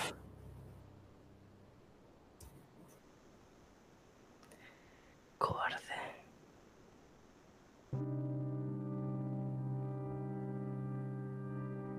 Lucer y Custodio, me parece que eh, la fiesta, que se pare la fiesta porque un piano se toque solo y nuestra querida Lady Virginia se haya puesto un poco nerviosa, me parece extraditar un poco. Bueno, digamos que es demasiado para lo que está ocurriendo aquí, así que si nos dejáis a nuestro aire podemos ir a descansar a las habitaciones, que pase la noche con tranquilidad y vosotros podéis disfrutar de la fiesta. Veo lo que intentas, Ludwig, y eso es un giro. Porque esto es una amenaza. Corvus, fuera de vuestra mansión y en casa y siendo anfitrión, vuestro principal enemigo dentro de la orden, habéis estado envueltos en un escándalo que tiene algo que ver con espectros. Eso es una amenaza. La amenaza es que la orden tome represalias hacia vosotros, que pueden ir desde una investigación hasta un juicio. Y quién sabe lo que puede dictarse en ese juicio. Eres tú el que ha hecho el intento, Ludwig, así que eres tú el que vas a tirar. Vamos a componer los dados Corvus. El nivel de dados de niebla a los que te enfrentas es de 3. Yo voy a tirar 3 dados. Un segundito que- que te estoy buscando. ¿Qué personalidad, con que abras la ficha, vale, qué personalidad vas a usar para esto? Un segundo, estoy buscando la ficha. Pero parece que era la, eh, ta, ta, ta, la racional o algo así, creo que se llamaba, que tenía dos, si no me equivoco. Desde luego hay una racional y, y me parece correcto, tal y como lo has rolado, que utilices una racional. Eso te daría dos dados Corvus. ¿Cuál es tu tendencia? ¿Crees que es de aplicación en esta situación? Em, no, no es de aplicación a la tendencia. De acuerdo. Y ayudas. Ayudas, ayudas, ayudas.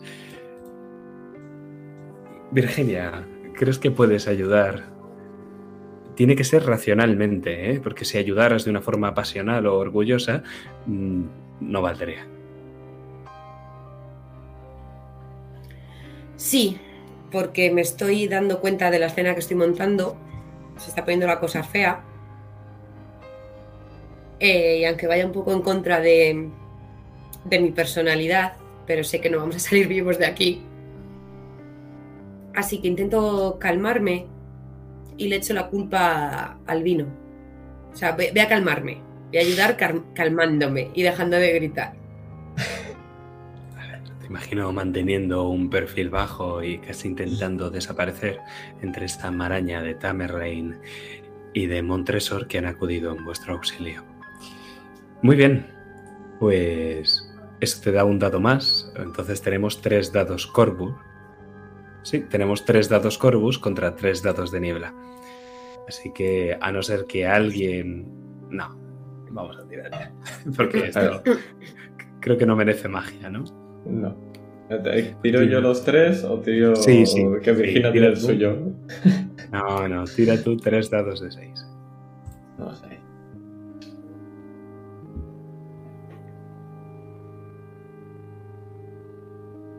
Uno a uno, si no me equivoco. Te equivocas, tú tienes un gato y yo no tengo ningún cuervo. Ah, sí, es verdad. Sí, sí, es cierto. Lo que significa que esto es un giro con complicación. Tú comienzas narrando y yo acabo.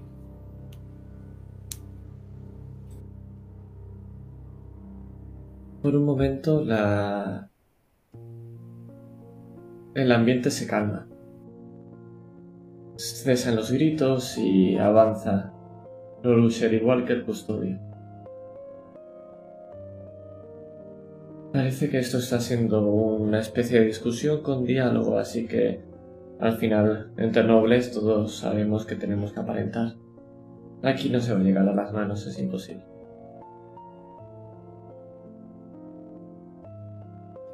¿Qué Y el baile y esta discusión también se acaba calmando. Y es el propio Lord el alzando los brazos como ha hecho al inicio, dice, el baile ha terminado. Tenéis habitaciones en la parte de arriba. Salir a la niebla es peligroso, incluso para los pájaros de mal agüero. Y el propio Lord User se retira y junto a él su familia primero. Y poco a poco los invitados sueltos se van yendo, algunos con decepción, otros todavía os lanzan alguna mirada asesina.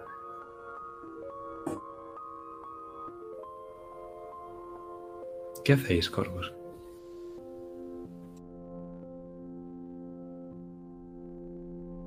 Esto, Virginia, se lo vas a explicar tú misma a Percival. Se lo explicará a quien haga falta. Pero No, Annabel ha estado aquí. ¿No quieres encontrarla, Ludwig? ¿No quieres saber dónde está? sé dónde está. Y no por eso estoy gritando a los cuatro vientos nada sobre ella. ¿Dónde está? Cuando mantengas la calma, hablaremos. La estoy manteniendo.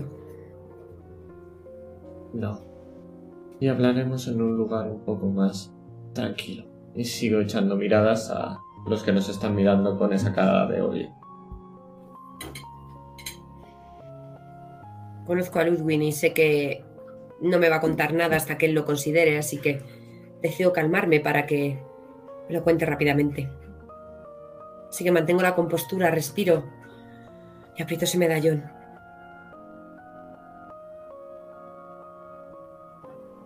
Y me voy calmando poco a poco. Echo una última mirada al custodio. Os mira. No os guiña el ojo y tiene la espalda menos encorvada. Se está apoyando en su bastón de fresno y no deja de miraros a los ojos. Pero decidme dónde vais a ir. Si vais a tener esta conversación con algo de privacidad, o bien podéis esperar a que todo el mundo suba y quedaros en la pista de baile, o quedaros en uno de los aposentos que se ha preparado para vosotros en la planta de arriba.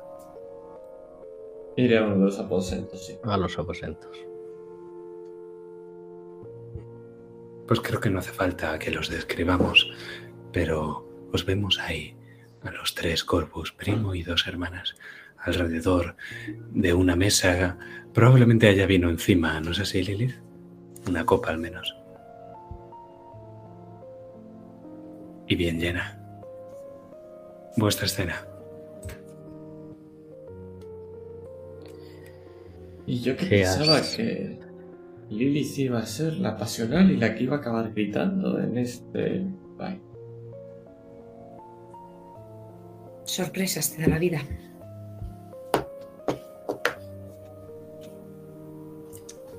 He tenido una agradable conversación con Lady Temberley sobre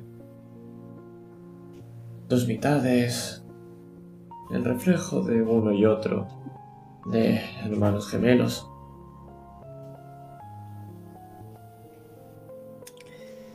¿Y has Y- sacado algo en claro? ¿O solo te ha comido la cabeza? Annabel está rota. En pedazos. Y hay un demonio que evita que salga de donde está.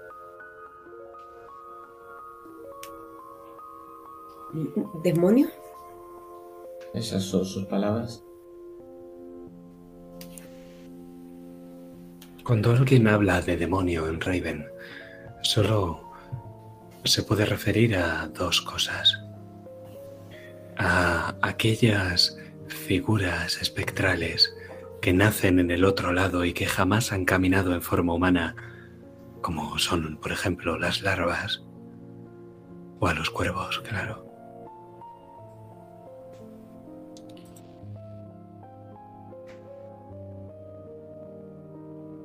¿Estás insinuando que nuestra hermana hizo un pacto con un cuervo?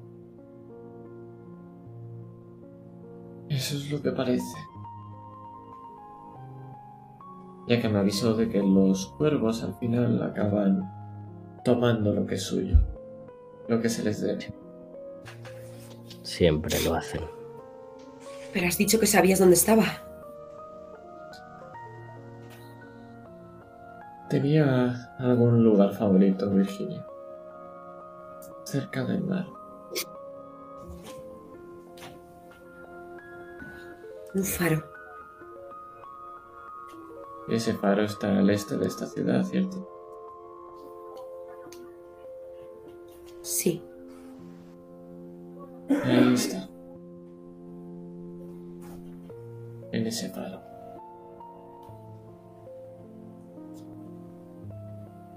Pero, ya señaló la ventana, hasta que esa maldita niebla no desaparezca, no podremos salir de aquí.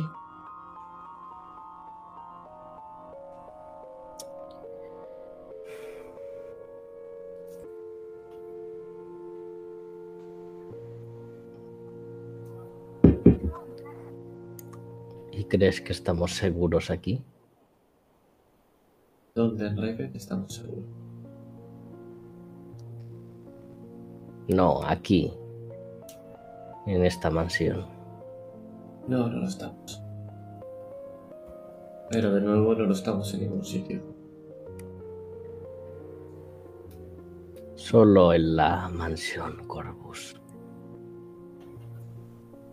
De momento.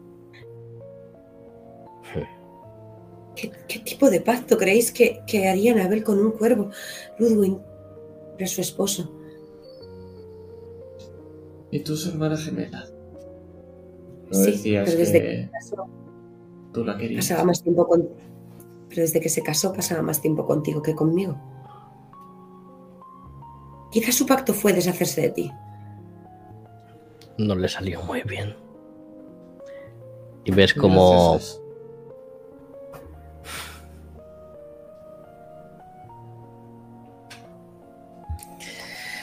Parece que estáis muy de humor para todo lo que ha ocurrido. El Tú, humor, sobre todo, Virginia. el humor es lo único que puedo pensar ahora mismo, sí. En que esto sea una broma macabra. Que no encontremos a nuestra hermana, que haya hecho un pacto con el diablo, con el cuervo, el que esté rota, el que no sepamos siquiera ni cómo murió. Sí, el humor. El humor es lo único que me separa ahora mismo de la locura, porque no entiendo absolutamente nada. Y solo sé que Anabel no está. No está para nadie, Virginia, ni para ti, ni para mí, ni para Lee. Así que deja de ser tan egocéntrica y pensar que la única que está sufriendo su pérdida eres tú. Lo disimulas demasiado bien. Le quito la copa a Lilith y le doy un sorbo.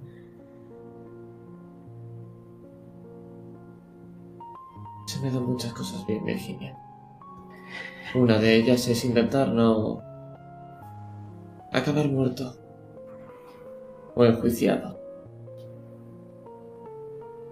Así que cuando tengas que solucionar ese problema como cabeza de los Corvus a manos de Percival,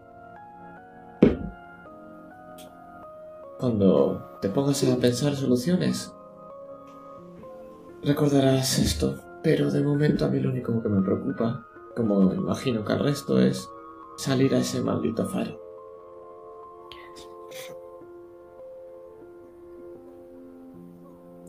Cuando te giras y ves a tu hermana, eh, ves a una Lilith furiosa. Te devuelvo la copa, haciendo además un gesto. A Virginia no le gusta beber y ha pegado un sorbo solo por pura desesperación y te, te tiende la copa mientras hace guiños y aspavientos. Pues se me está ocurriendo una cosa. ¿Qué tal si cruzamos al otro lado y a través de él llegamos hasta el faro? Evitaremos la niebla. Sería una opción, pero ¿puedo fiarme de vosotras dos? ¿Y podemos fiarnos nosotras de ti? En principio, los Corpus éramos familia y éramos aliados. Y lo único que recibió de Virginia son amenazas e insultos. Entiende que es una situación complicada. Además, que se haya muerto no mi esposa, sí, lo personal. es. No te lo tomes Sí, como que algo se- personal. A Lilith también se lo hago.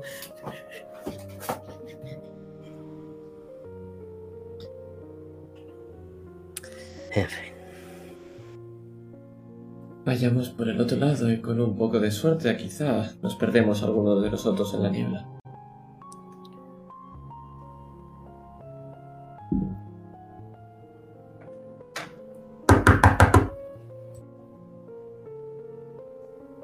Qué oportuno. ¿Abre la cabeza de los corvos o abro yo? Abre tú para que te sientas integrado, querido. Hago un ademán con ese sombrero de copa y abro la puerta. ¿Sí?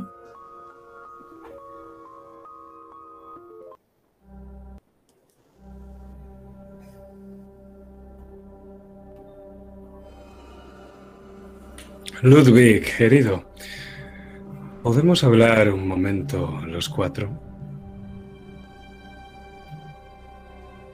Pregunta quién es. Solamente lo reconozco por la voz. Es difícil. Camina más erguido y no hay ninguna pasta cerca que llevarse a la boca. Pero es el custodio. Por supuesto, adelante. Pase. Pasa apoyando el bastón primero, pero sin apoyar su peso sobre el bastón.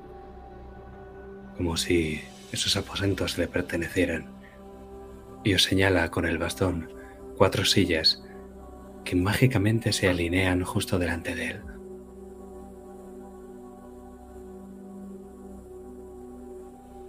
Tomo asiento en una de ellas antes que ellas se sienten. Cruzo las piernas y espero. Yo voy detrás de Lilith y me pongo justo a su altura y le aprieto la mano. Le doy un apretón de manos como el de justo antes de entrar del baile, para recordarle que estamos juntas. Suspira y te mira con complicidad.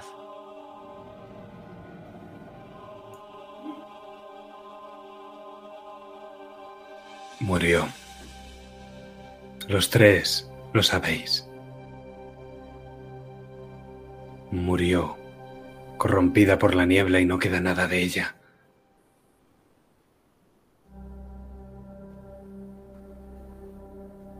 Virginia, ¿notas cómo tu hermana te, te está apretando ahora cuando dice eso? Muchísimo la mano. Sí queda de ella. Y ha estado aquí. Una parte corrompida. Obra de las artes de la logia. Si ha estado aquí, si lo que queda de Anabel corrupto sigue en este mundo, ha de ser destruido. Antes de que os corrompa a vosotros también.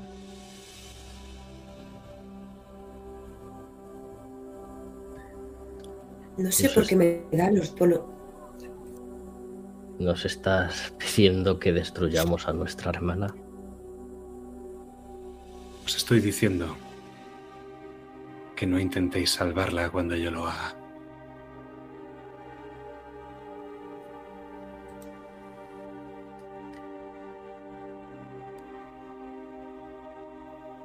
Lo miro fijamente.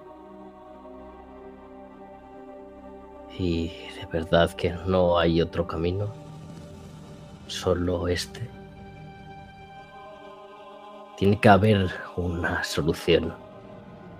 Ya sabes cómo esas de los cuentos de fantasía, que es tan arriesgada que parece una estupidez. Él aparta la mirada. No te la dirige a la cara.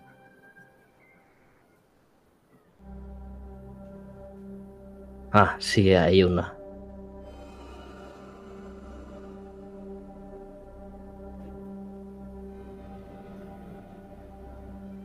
¿Dónde está ella? Ludwig. Callas, pero sabes. Has de decirme dónde está, chico, para que pueda protegeros. Y para poder protegerla a ella, De sí misma. no, tengo curiosidad por lo que decía Lilith. Contéstale, respóndele y yo le responderé a su pregunta. Me levanto y me acerco al custodio. Y me agacho para que tengamos las cabezas a la misma altura. Hay algo humano que queda de, de ella. Otra parte. Y miro a mi hermana. A Virginia.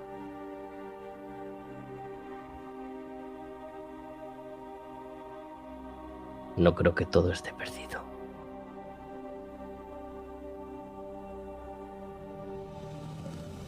yo tampoco. Estoy contigo, Lily. Pero...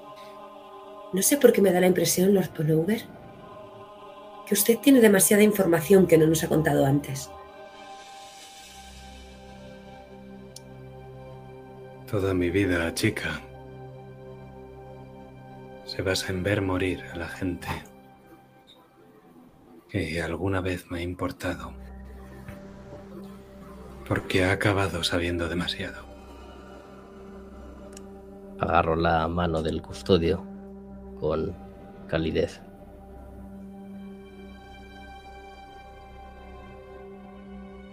Lo hago debajo de la mesa y tanto mi hermana como mi primo no lo ven.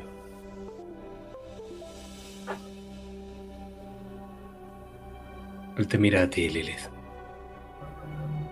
Sabe, igual que tú, que puede que haya una forma sabe igual que tú que puede llevar a la muerte al que intente salvarla. Un sacrificio, un sacrificio terrible.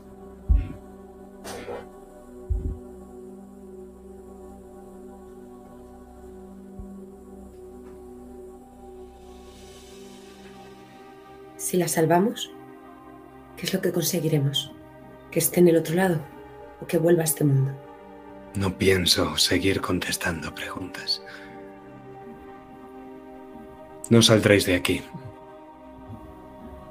Mañana por la mañana rastrearé al espectro y acabaré con él. No intentéis salvarla u os corromperéis. Y si lo hacéis, no me quedará más opción. No puedes evitar que que unas hermanas, que un esposo intenten salvar a su hermana y a su mujer, a eso tan querido que se fue para siempre. Si hay una mísera oportunidad, lo vamos a intentar. Pues esto es un giro. La amenaza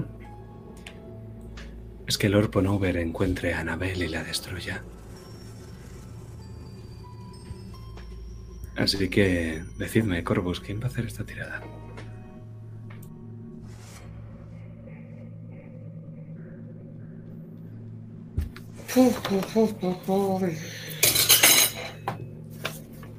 A ver, nos podemos apoyar entre todos. Sí, Sí, puede haber colaboración.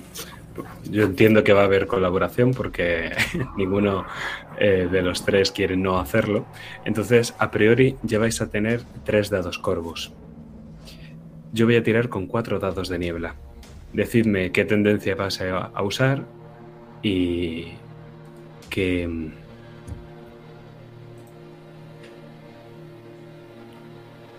personalidad y quizá lleguéis a los cinco dados. La más alta mía es la creativa, así que no creo. No sé vosotros. yo creo que va a tirar Virginia. Por la Vale. personalidad de orgullosa. Y su tendencia es quedar siempre por encima. No la veo. Pues no tiro. De todos modos, tiráis ya. Tienes tres en orgullosa. Tiráis cinco dados ya. Yo tiro cuatro. Mm, dale. Caña, Virginia. Uf. Dos gatos. Dos cuervos, quiero decir. A ver, tengo que tirar 5, ¿no? Sí, cinco de seis es.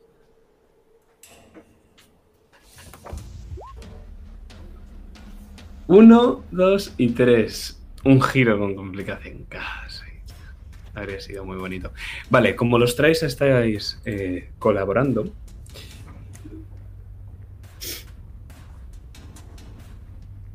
Vamos a hacer una cosa. Y es que voy a empezar narrando yo y vosotros vais a continuar. Primero Virginia, luego Lilith y luego Ludwig. ¿De acuerdo?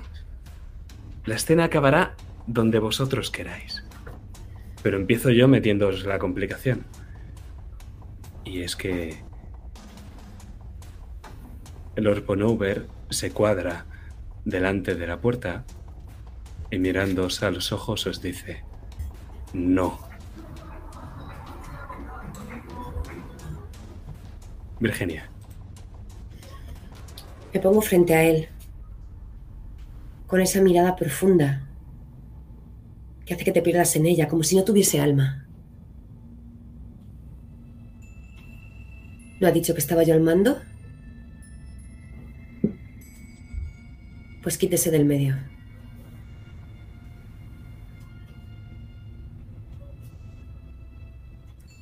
Lilith.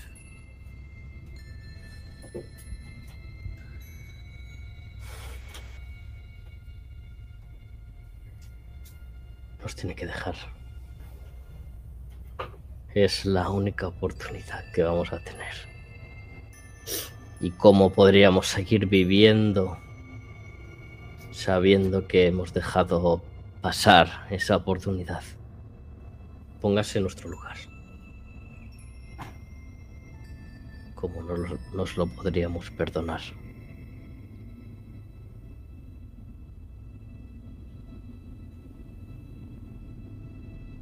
¿Usted haría lo mismo?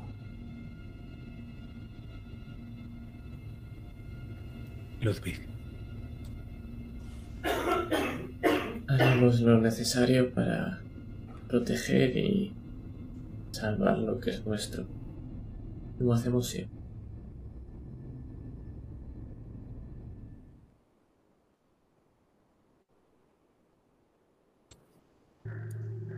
Lord Bonover suspira y se va cerrando la puerta detrás de él.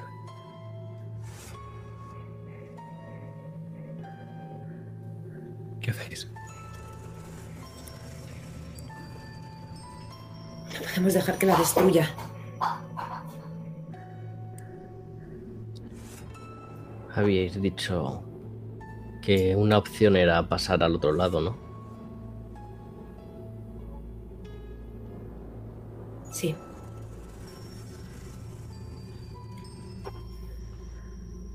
Yo podría conduciros. He sido la única que ha estado más veces allí. Yo estuve hace unos años, pero tengo recuerdos borrosos de, de aquello. Cuando Lilith dice eso, La ventana. Giro la mirada. Aprieto los puños, no sé por qué. Hay un Es enorme ella. cortinaje de color rojo, Ludwig, que tapa la ventana al otro lado a la niebla. Doy, doy dos zancadas rápidas y abro la cortina. Es una sombra. Una sombra de un color negro que empieza a atravesar el cristal como si fuera algo viscoso. Se cuela por dentro de la habitación y se dirige rápidamente hacia la puerta colándose por el hueco de abajo. ¿Qué hacéis? Mierda, Virginia, esta cosa no puede seguir ahí.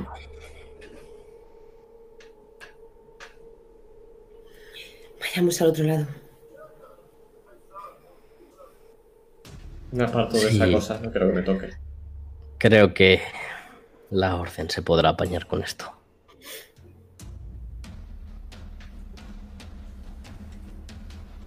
Pues eso va a ser un giro mágico. Debido a los contrahechizos que el propio Lord User tiene en su mansión, el nivel de niebla es de 5.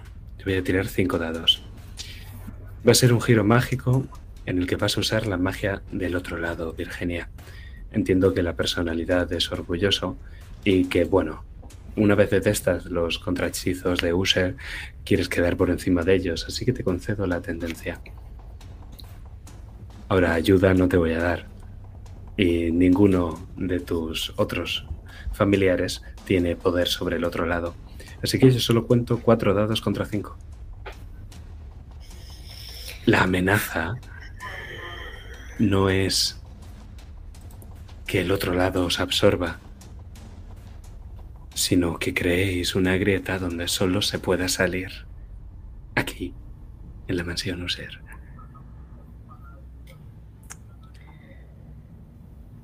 Y no es Voy. más fácil crear el, el agujero fuera de la mansión. La niebla. Tendréis que salir a la niebla.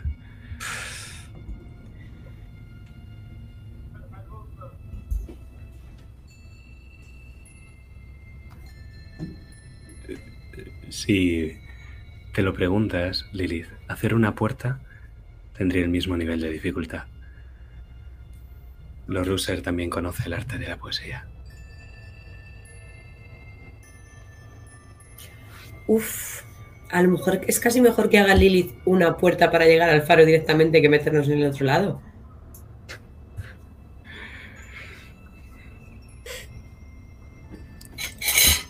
Eh, tengo tres igualmente. Pero es que en el otro lado el nos faro- va a liar parda. Ya, pero el faro no, no está al aire libre también. No hay niebla allí. Dentro del faro no. Bueno, podemos ir dentro del faro. Sí, podéis intentarlo. Dime, decidme. ¿Tenemos giro o no tenemos giro? ¿Os las vais a apañar de otra forma? Es que estoy La- viendo que en el otro lado nos la vas a liar, pero mucho. ¿Quién Pero sabe? sí, No, no lo rolearíamos. igualmente. Si abrís una brecha al otro lado, no vamos a rolear el otro lado. Pero, Vale. pero habría consecuencias igualmente relacionadas con el otro lado, no os preocupéis. Vale, venga, pues tiro yo por el otro lado y verás, Tomás, qué bonito va a parecer. Eso es otra cosa. 4 de 6, venga, que yo tengo 4. Va. Ahí están.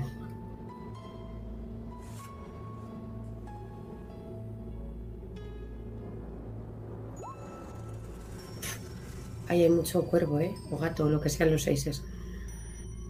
Teresa, pero. He tirado mal, he tirado mal, he tirado de seises. ¡Oh, qué bonito! Ay, qué bien. Perdonadme. Gracias.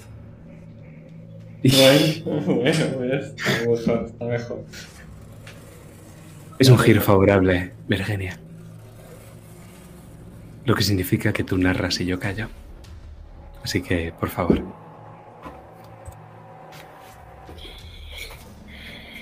Como hace unas escenas, Lilith ha rebuscado entre los pliegues de su vestido. Yo rebusco entre el mío y saco una especie de tiza. Es una pieza blanca, una forma extraña. Empieza a dibujar en el suelo, en la pared. Incluso Ludwig y Lilith tienen que ir apartándose porque no reparo ni en su presencia. Voy recitando algo que no consiguen entender. Pero lo que sí notan es como un aire, una brisa empieza a acariciarles la cara, que nada tiene que ver con esa figura, esa masa que ha empezado a colarse por la ventana. Y ven como una grieta en el suelo empieza a abrirse. Y las velas, algunas de ellas, las que hay en la estancia, se apagan.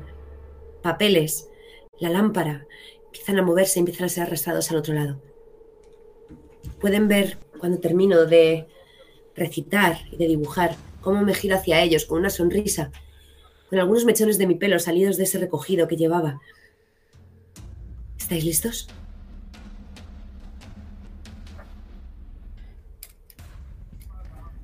Estamos. Y por supuesto, tengo que sacrificar algo. Así que cojo esa máscara que había hecho con plumas de cuervo manchadas de sangre, con forma de gato. Y la tiro en una de esas velas que ha caído al suelo con el aire. Si arde y solo arde la máscara o la habitación entera, eso que nos lo diga el máster. Y eso es problema del user de mañana, porque vemos como la máscara se consume y solo nos fijamos en ella, en un plano detalle como hasta la última de las plumas de cuervo se consume por el fuego. Y mientras vemos vuestros pies abentrándose en la brecha, escuchamos.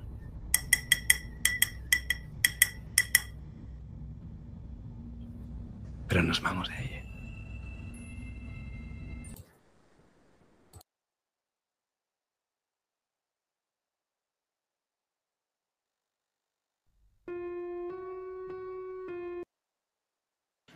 Porque el otro lado tiene un efecto extraño entre aquellos que viajan allí por primera vez. Y ese es tu caso, Ludwig. Que antes de despertar allí, despiertas en otro lugar, en el pasado.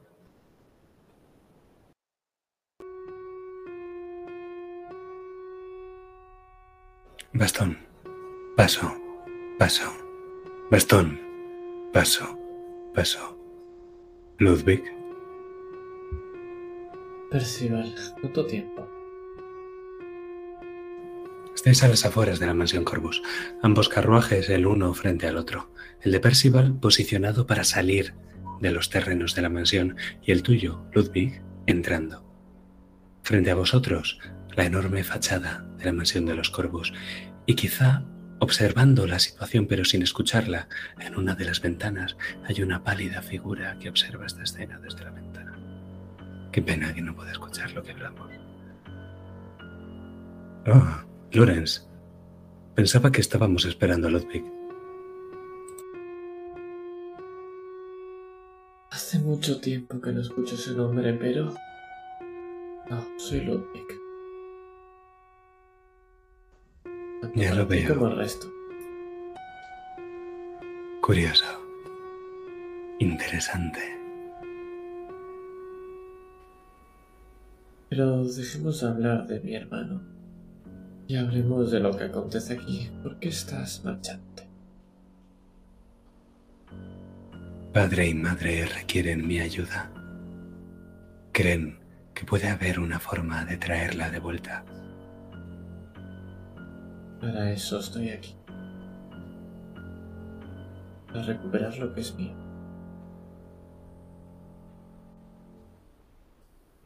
Sabes, la muerte no es más que el último síntoma de una enfermedad que se contrae al nacer. Y aún así nos deja a todos rotos. Curioso. Interesante. Lo es. Sí. Entonces, ¿necesitas que te acompañe o puedo ayudar a recuperarla desde aquí?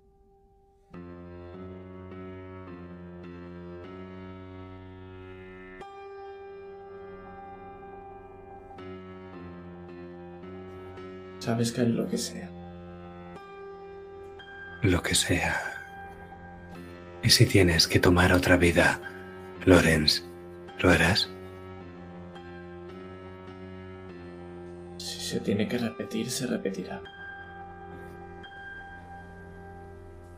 El asesinato, como la muerte, nos deja rotos también, nos vuelve irreconocibles. ¿Quién es el mismo después de su propia muerte? Ella no será la misma cuando vuelva. No importa. Mientras sea ella, no importa si es diferente.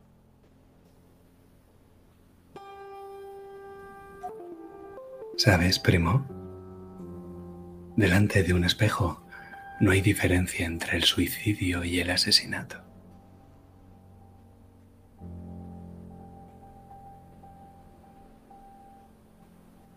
¿Qué quieres decir con eso? que la última víctima de todo asesino siempre es él mismo. Piénsalo.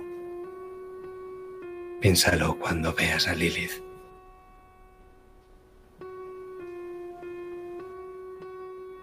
Lilith. Todo miembro de esta familia tiene sus propios cuervos.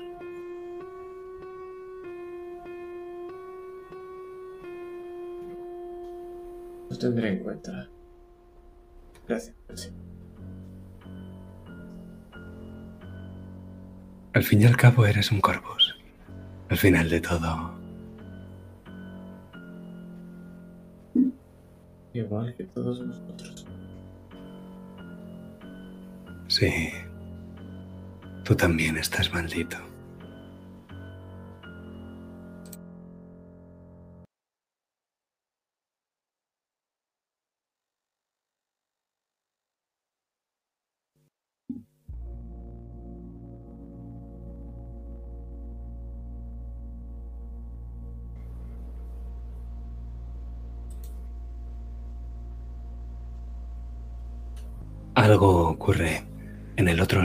Virginia, que os impide cruzar hasta el lugar justo donde queríais haberos dirigido.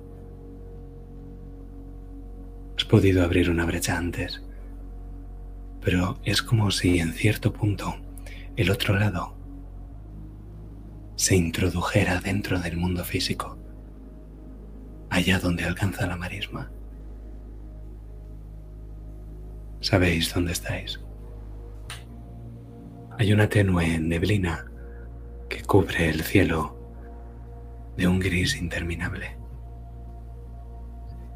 Sin nubes, ni sol, pese a que empieza a amanecer y la niebla empieza a retirarse en otros puntos de Raven, pero no aquí. El aire es húmedo. El agua helada y turbia de momentos llega hasta los tobillos.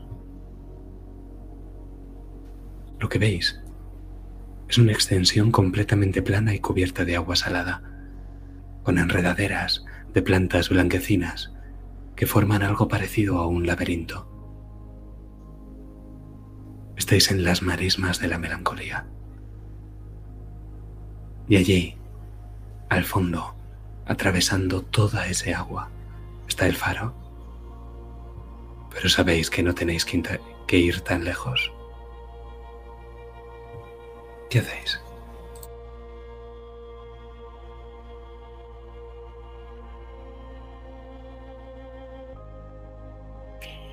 Yo empiezo a, a esa melodía del piano, prácticamente susurrándola.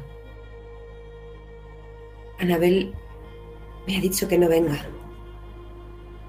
Y no quiero ponerme a gritar y alertar a todo el que esté en este lado de nuestra presencia. Así que susurro, tarareo esa melodía. Ha sido el reclamo en la fiesta para que se apareciese. Y mientras avanzo por esas marismas empapando mi vestido, haciendo que cada vez pese más, intento reclamarla.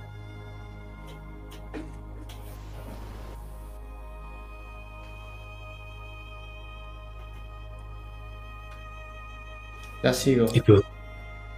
Perdón, solo iba a decir la sigo y que sigo algo entumecido de esa, ese recuerdo. Y Lilith es como ese pañuelo rojo que llevo. Con todas esas vestimentas negras la tapo con la mano derecha en el cuello. Y aprieto con fuerza, como si tuviera una herida que intentara que no sangrara. Hay algo curioso en Ludwig y lo ves ahora que el sol empieza a levantarse en el horizonte. Aunque no ves el sol, sí que ves la luz que llega hasta Ludwig y no proyecta sombra alguna. Pero más te llama la atención tu hermana pequeña que se adentra en el agua y la niebla buscando a Anabel. Y es casi como si viniera un flasazo, un recuerdo a ti. Pero de nuevo ese muro de niebla.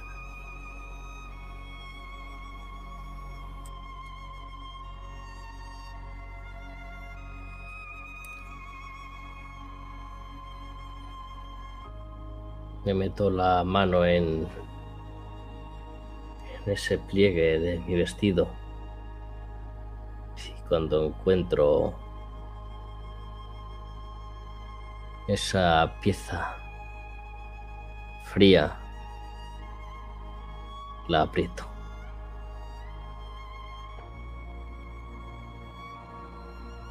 En tu cabeza, ver-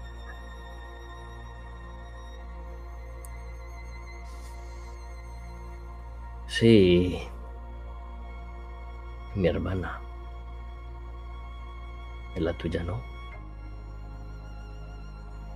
En la mía siempre ha estado ella.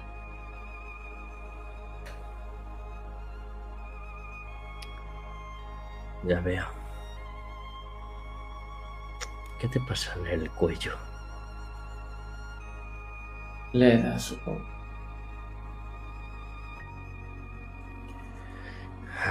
Sí, la edad. No creo que haya nadie en este mundo con más edad que nuestro hermano Percival. Digamos que nuestros errores duelen.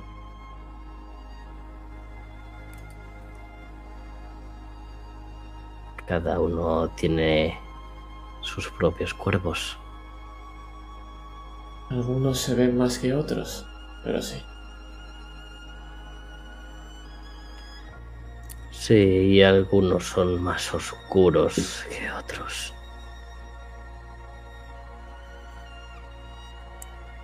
Sigamos a tu hermana antes de que desaparezca en la niebla.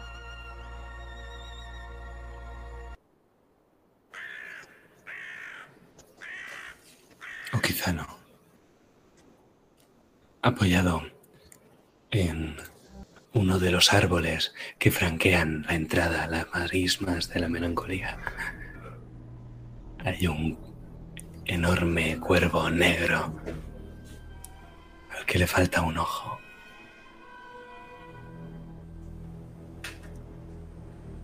Vuela hacia vosotros con las patas extendidas y justo antes de llegar a tu cara, Ludwig alza el vuelo, pero se ha acercado lo suficiente como para que veas su ojo.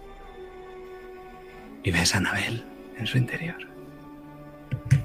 Un pequeño reflejo de Anabel que pide ayuda.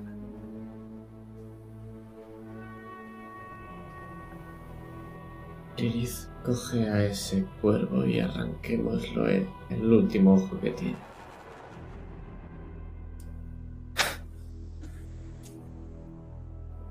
¿Qué has visto en él? Él es el demonio. ¡Culpable! Ella sabe que eres culpable. Ahora es mía. Jamás será vuestra.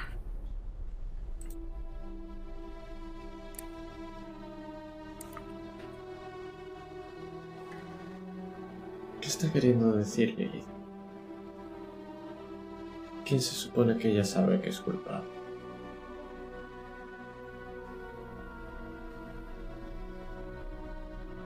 ¿Quién sabe?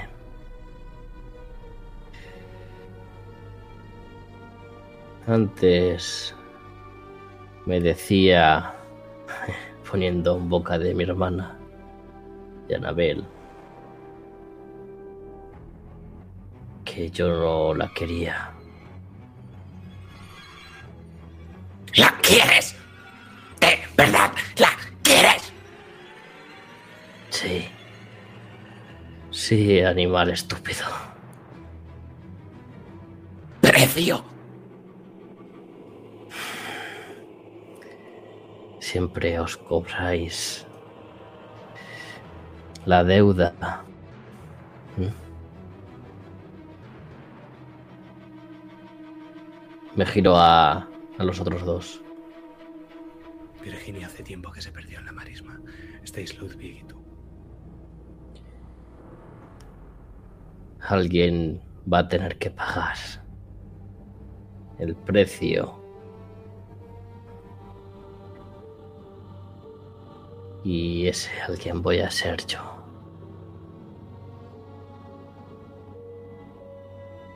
¿Por qué, Lilith?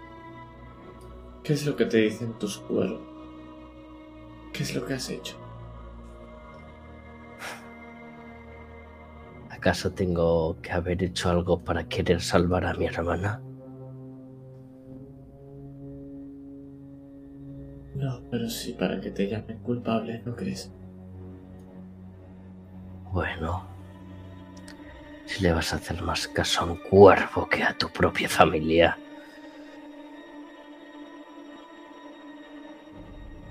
No sé dónde he escuchado que los cuervos no mienten.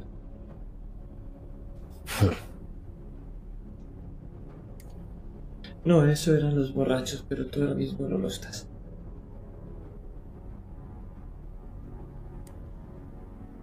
¿Por qué vas a pagar tú, Lilith? Precio. Porque es mi hermana. Asesina. Voy a usar uno de mis hechizos para intentar crear una correa en, en el pico de este cuervo y que se calle. Eso es un giro.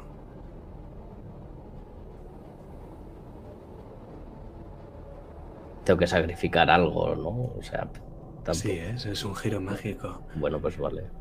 Giro mágico. Son cuatro dados de niebla. De niebla espesa. Wow. Lo que significa que necesitas dos gatos para cada uno de mis cuervos.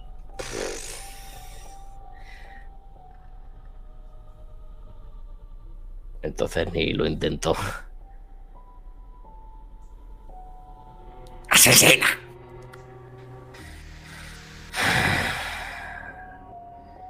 ¿Quieres el precio ya o vas a seguir diciendo Nunca más. Nunca más.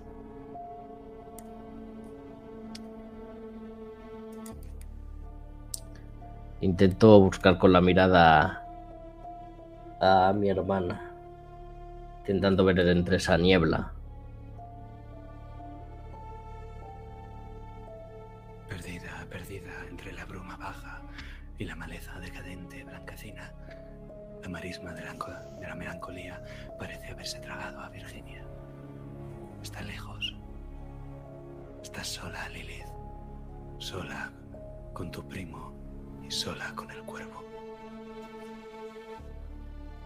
El precio no es el que estás pagando. El precio será cuando aceptes, cuando admitas que ha ocurrido, Lilith. No vale de nada pagar nada si lo escondes todo. No es la única que esconde sus cuervos, pero parece que alguien los ha visto, al menos los tuyos. Sí, ¿y por qué no enseñas los tuyos, primo? Puestos a hablar. Me interesa. ¿Por qué demonios vienes aquí ahora? ¿Acaso alguna deuda que saldar? Habla, ¿Ves? Habla. ¿Ves cómo me estoy desabrochando poco a poco un pequeño nudo que tengo del pañuelo largo que me cuelga del cuello? Y cuando lo voy haciendo y voy desenredándolo, puedes ver donde el cuello hay una gran raja, una cicatriz enorme, del centro hasta arriba casi llegando a la oreja, que la tapaba perfectamente. Este es el precio que yo pagué por tenerla. Y fundimos en negro.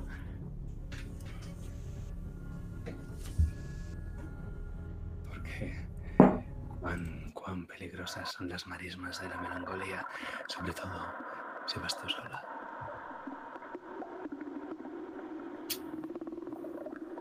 Al principio, Virginia, has sentido silencio. Pero una vez te adentras, la marisma ya no te parece silenciosa. Sientes como el agua estancada se remueve con tu paso. Y quién sabe si con algo más. Saboreas el salobre, esa mezcla de agua marina y dulce tan propia de la marisma.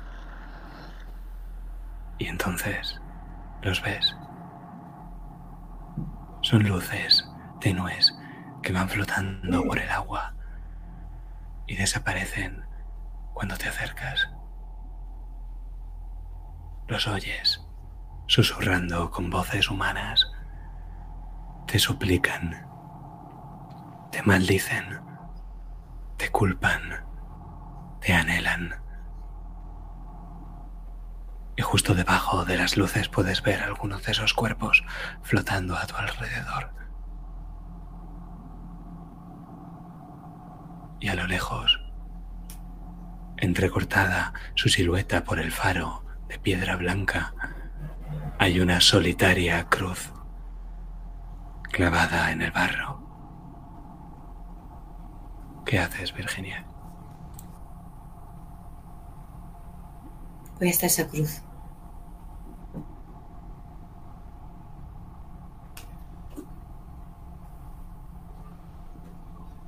Pues va a ser un giro.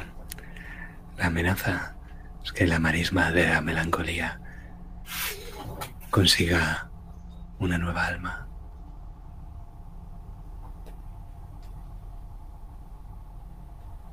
Así que... ¿Tú me dirás?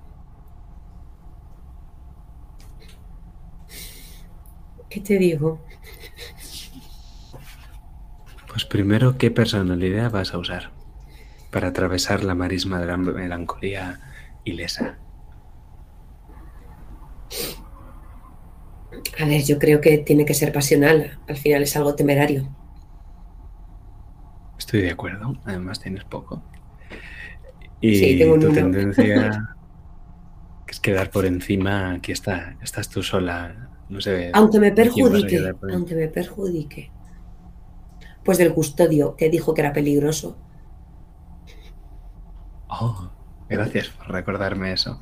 Ya sabe cuál va a ser el giro tenebroso si lo hay. Me lo compras, la tendencia me la compras. Sí. Sí, sí, tienes dos putos dados de mierda y yo tengo cinco. Tengo cuatro de momento. Estamos muy cerca del clímax. El punto del maelstrom está en tensión. Y he de decirte que más o menos estás acostumbrada a andar por el otro lado.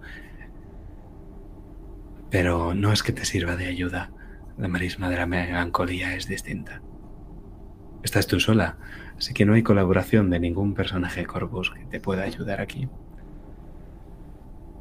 Así que tiras tus tres dados o dos.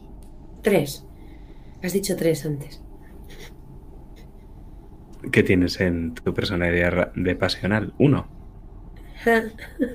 Pues tiras dos. Me acababas de regalar uno. No. Siempre puedes usar una acción maldita o una acción de vocación.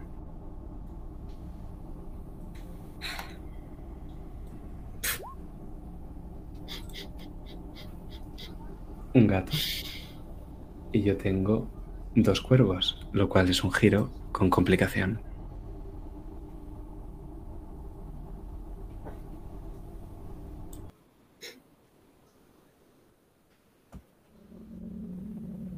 La encuentras. Uno de los fuegos fatuos cercanos a la cruz te conduce a ella. Está oculto por la bruma baja, por la maleza decadente y blanquecina, pero encuentras el pozo. Y allí flotando, como si fuera uno más de estos fantasmas, está Anabel que flota en el agua salada, con los ojos cerrados y el pelo como si fuera una aureola sobre la cabeza. Pero es ella, no hay duda. ¿Qué haces, Virginia? Tengo el primer impulso de salir corriendo hacia ella. De darle la vuelta, de sacarla de ahí. Pero se ha hecho un pacto con un cuervo. Este no va a dejar que toque su cuerpo. Así que me acerco. Me acerco y encuentro una zona que está embarrada, pero lo suficientemente seca o poco inundada para poder dibujar algún tipo de mensaje.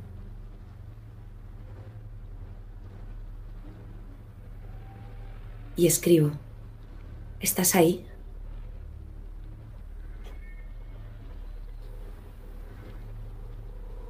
Y a la vez que te escribe una respuesta de la boca de Anabel salen unas burbujas que llegan a la superficie y se convierten en susurros. Pero antes de que puedas escuchar lo que dicen, algo te atrapa. Y con un chapoteo, perdemos a Virginia.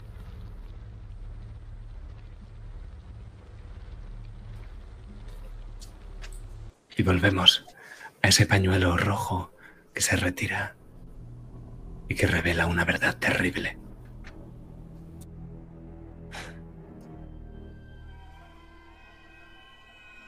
Yo Qué pagué poco. mi precio por ella. Y tú me estás diciendo que eres incapaz de decir la verdad, de aceptarla. ¿Qué hiciste? Convertirme en lo que debía ser para que ella fuera mí. O sea que la forzaste. No, a ella no. Sin embargo, mi hermano la tenía. Era muy sencillo. Convertirme en él. Y esta, este, es mi precio, esta cicatriz es mi marca. ¿Querías saberlo? Ahora Pero que bien, no soy la única que pueden llamar asesino.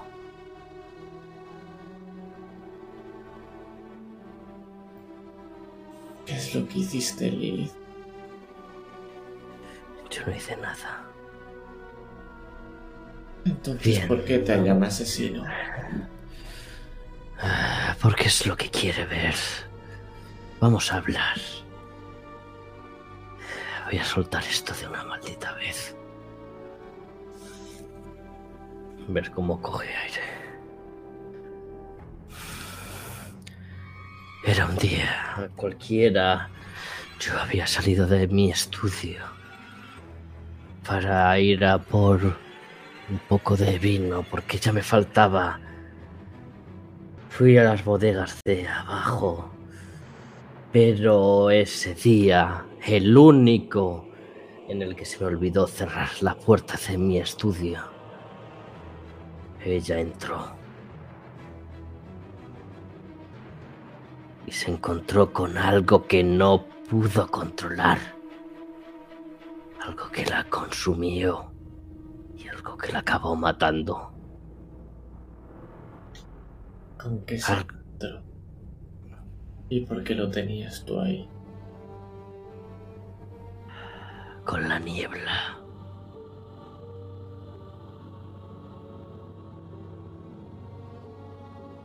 Estabas... Sabes perfectamente lo que hace la niebla y aún así... Sí, pero, pero yo tenía la situación bajo tu control.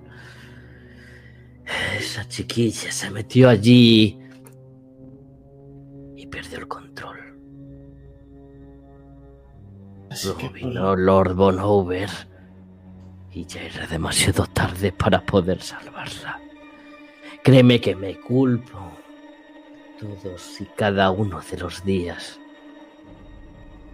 No, si te culparas de verdad no estarías viva así. Si me culpara de verdad, si no me culpara de verdad, ¿por qué guardaría esto? Sacó el medallón. ¿Por qué guardaría esto? Y lo miraría todos los días, recordando lo miserable, lo miserable que soy. ¡Culpable! Parecía que ese cuervo sí que tenía razón al fin y al cabo.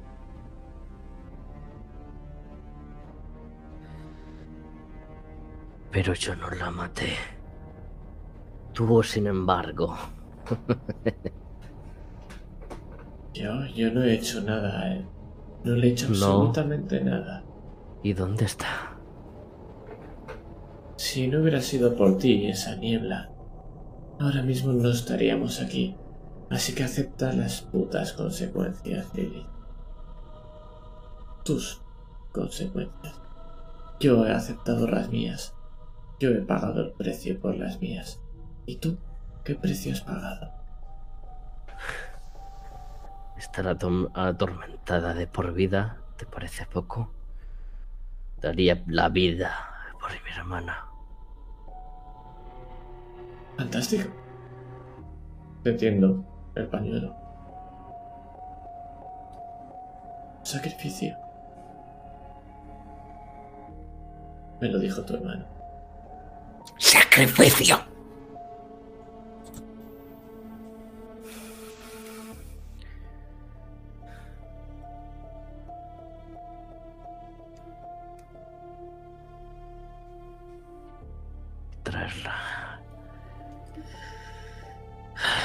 ¿Tengo que mostrarte un No. gato con la barriga blanca para que digas lo que tienes que hacer? No sé lo que tengo que hacer. Pero... Me atormenta traerla para que esté a tu lado. ¡Boca! Niebla. Seguid. El cuervo empieza a volar.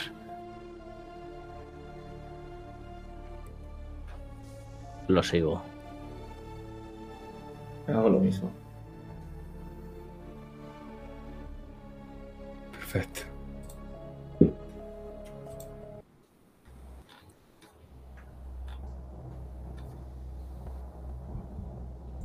Es que el nieblo, el cuervo, no se dirige a la marisma, sino a un lugar no muy lejano. Uno que huele a niebla y a tierra mojada, pero no a sal. Y una vez pones un paso ahí, Lilith, lo sientes. Sientes una oscuridad salada que te ahoga y que tira de ti hacia abajo, que te asfixia. Y no hay ninguna luz, porque no hay velas en el fondo. Y entonces llegas. Llegas y la ves. Al final de ese pasillo cubierto de salitre hay una brecha en la, en la roca. Y esta vez te digo que no es ningún sueño. Hay una grieta en la profundidad y de ella, de ella aparece una luz espectral que viene de la niebla, formando una mano, una mano de mujer, una mano inconfundible. Ludwig ha quedado arriba, ya no lo ves. Lo único que ves es la oscuridad y esa mano. ¿Qué haces, Lilith? Cojo ese medallón. Por última vez. Lo miro.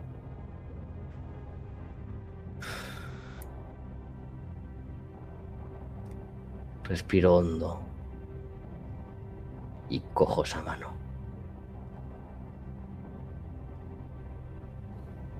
Es niebla. La mano es niebla.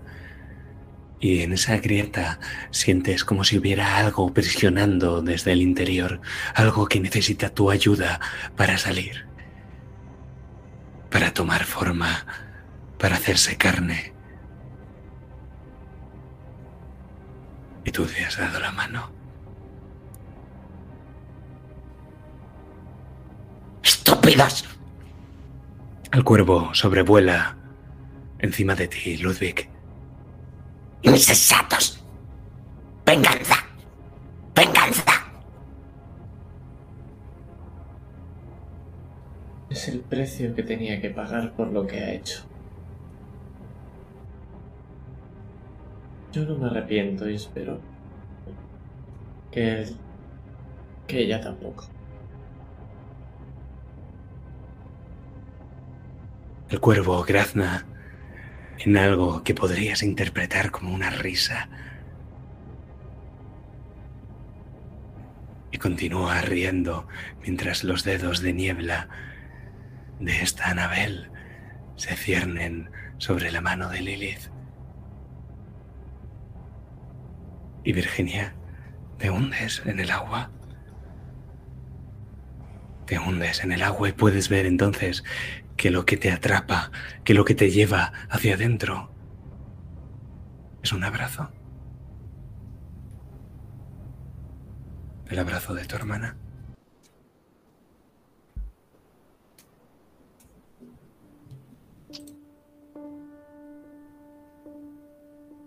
Sonrío y le devuelvo el abrazo.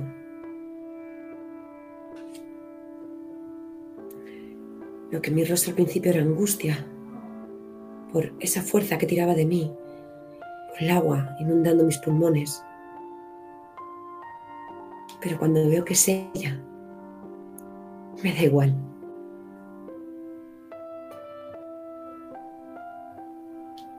Y por un momento siento que estoy completa, que no estoy rota en dos. Y que si abriese ese medallón vería el reflejo de mi fotografía, más fuerte que nunca en el otro lado. E intento tirar de ella hacia arriba. hacia la superficie. Pero ella te empuja hacia abajo y es como si en este abrazo entre las dos una burbuja creciera de vuestras bocas y os cubriera. Una burbuja donde podrías respirar. Pero ella te empuja hacia abajo. Te añoro, hermana. Y a ti, Anabel, ¿qué pasó? ¿Qué hiciste? ¿Por qué estás aquí? Ya no importa el por qué. Quédate conmigo. Estoy sola. Echo de menos a mi hermana. ¿Y por qué no vienes tú conmigo?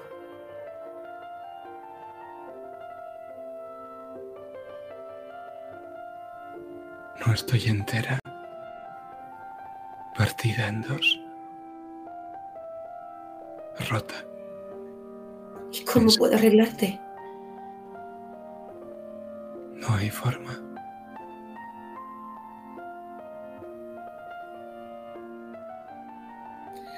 Tiene que haber alguna manera. Tiene que haber alguna manera, Anabel. Seguro que, que Percival. Seguro que Percival lo sabe. Percival no está aquí. Hermana. Estamos muriendo. Las tres estamos muriendo. Cuando me dice las tres, por un momento. No sé de lo que me está hablando, y entonces caigo en Lilith. ¿Lilith? ¿La ha engañado? Solo nos tenemos a nosotras, Virginia. Húndete. Húndete conmigo. Pero primero salvemos a Lilith. ¿Dónde está? El cuervo. El cuervo la tiene. Ayúdame a liberarla y me quedaré contigo para siempre.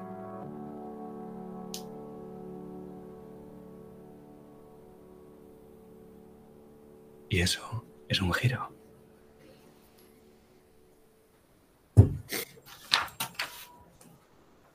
Dime, ¿qué personalidad vas a usar?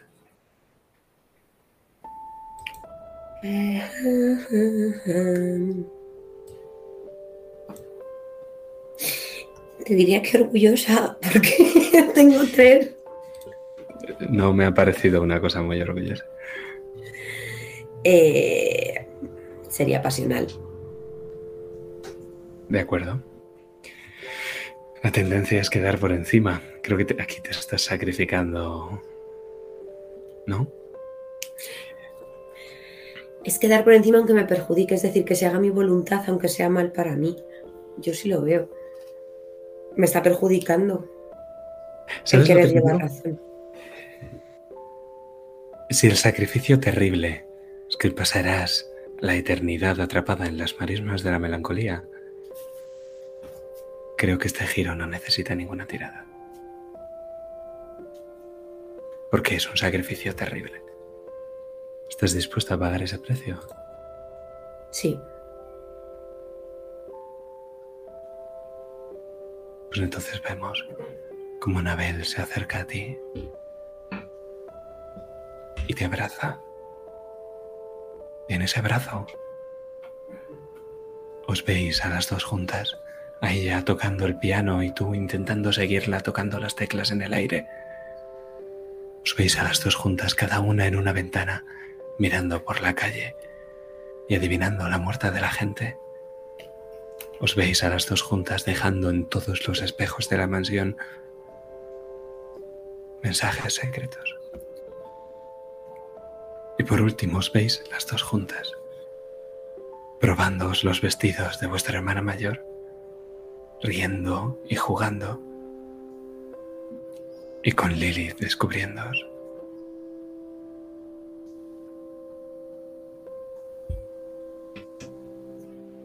Pero sales despedida hacia arriba y nosotros fundimos en negro.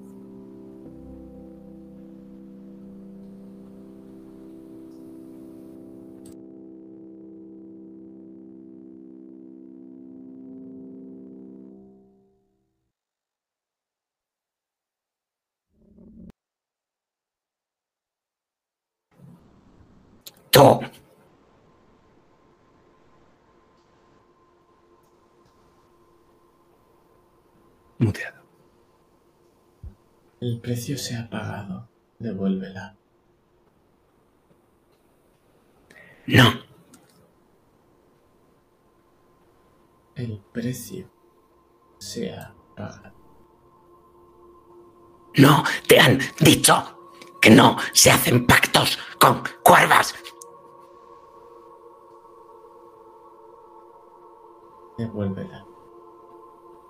Na. Tomaré dos almas. Venganza.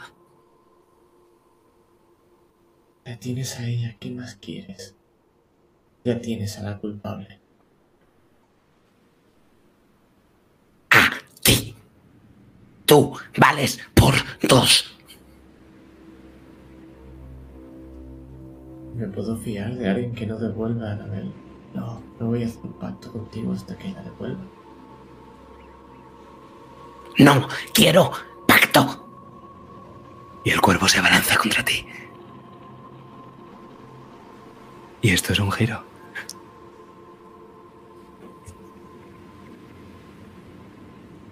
Perfecto.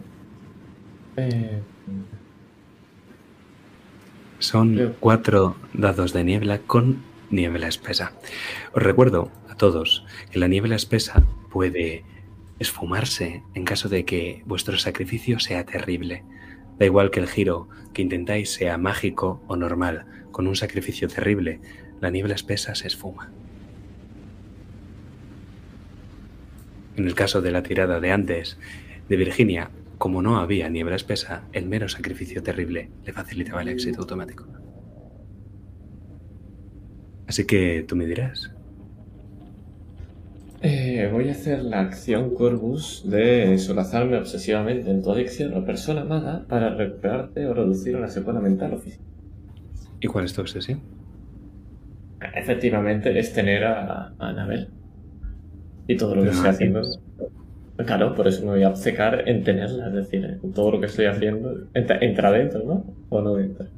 No, las acciones Corvus suelen uh, usarse en las elipsis que hay entre sesiones y estas concretamente lo que hacen es quitarte secuelas. Secuelas que hayas tenido como, por ejemplo, si pierdes este combate puede que te apuntes secuelas. Entonces, en esas elipsis entre sesiones decides solazarte obsesivamente en tu adicción, que es, por ejemplo, te vas a pasar una semana eh, a la casa de tu persona amada y entonces ahí te curas secuelas. En el caso de. Lilith, se pasa una semana rodeada de botellas de vino.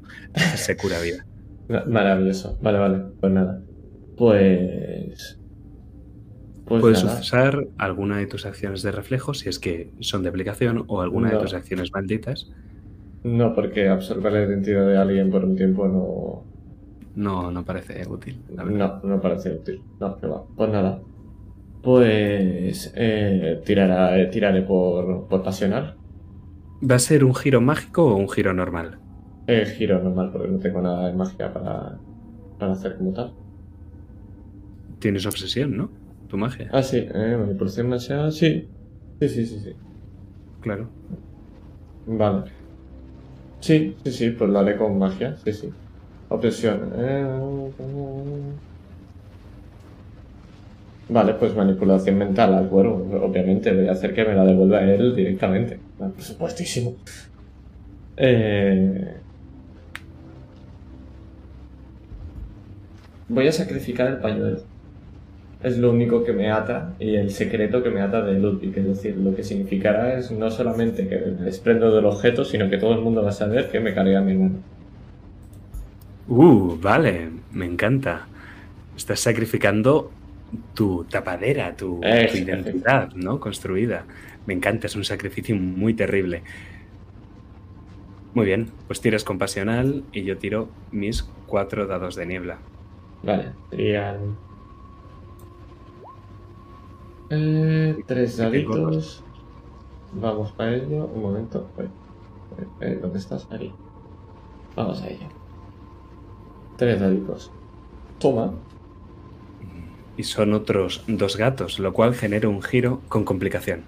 Tú empiezas a narrar, yo acabo. ¿Qué es lo que pasa, Ludwig? Nos zarandeamos entre, entre él y yo. Pongo los las manos, los brazos, empiezo a notar los arañazos en el brazo. Lo que hago es acabo poniendo el pañuelo entre medio e intento agarrarlo y atarlo como pueda. Quiero dominarlo. Y lo miro fijamente a los ojos, al ojo. Y ahí es cuando veo a Anabel. Pregunta, ¿veo a Lilith también? No, todavía no. Pero la Anabel que ves en el interior está corrupta. Está como deshaciéndose en niebla y la propia cara se le cae. La cara, los brazos y también está tuerta de uno de los ojos. Está completamente corrompida por la niebla. Pero es ella. Devuélvela. Y sigo zarandeándome. Lo que quiero hacer es dominarlo, dejarlo en el suelo. Atado con esa bufanda. Pañuelo. Muy bien, lo vas a hacer, pero mientras lo estás intentando, el cuervo es bastante, es bastante grande, su fuerza compite con la tuya y ambos forcejeáis, pero una de las garras del cuervo acaba arañándote la mano. Apúntate una secuela física y la característica marcado por el cuervo. Ok.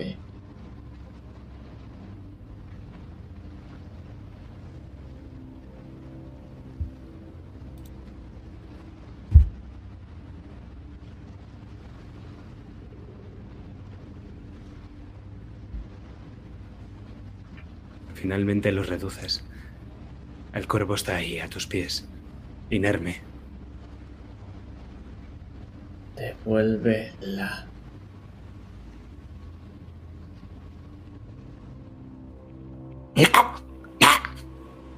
Venganza. Empieza a apretar más y más. ¿Quieres matarlo? Sí. Si no lo devuelve, lo voy a matar. Pues entonces el cuervo, el cuello del ave, se parte. Y descendemos a las profundidades. Porque allí podemos ver a una Lilith. A una Lilith a la que esa niebla tiene agarrada. Una Lilith que se deja llevar o lucha.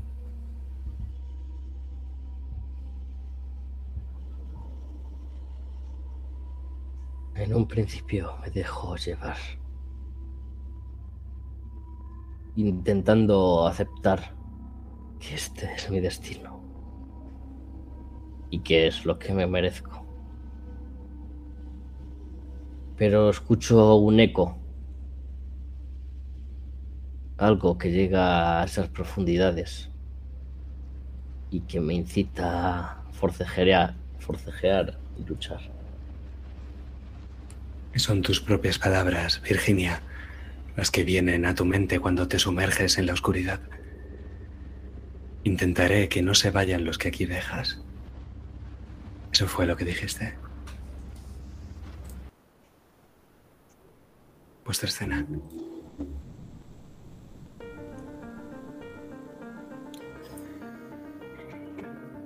Cuando notas que la oscuridad te está llevando, Lilith.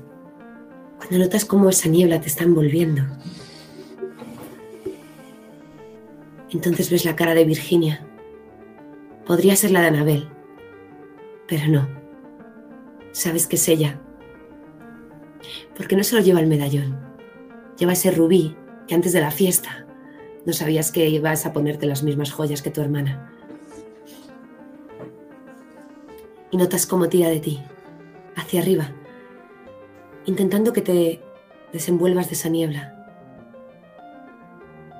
Y entonces Virginia te sonríe mucho. Porque está viendo cómo dibujas una puerta con vino en el suelo está viendo cómo paseáis por el bosque al otro lado y escucha una promesa de esto lo deberíamos hacer al menos una vez al mes. Y te ve librándola de zomas en una cripta y te sonríe mucho.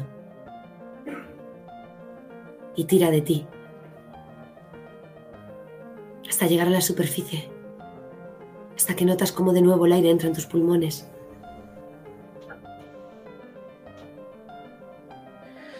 Y en la superficie.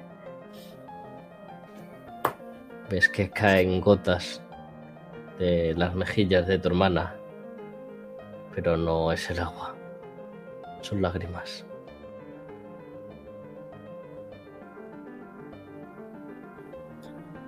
Porque ahora tú también recuerdas, Lilith.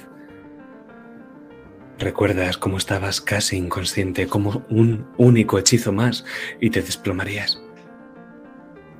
Y recuerdas cómo ella volvió al otro lado, llevando a Zo más allá y te salvó. Y lo ha vuelto a hacer.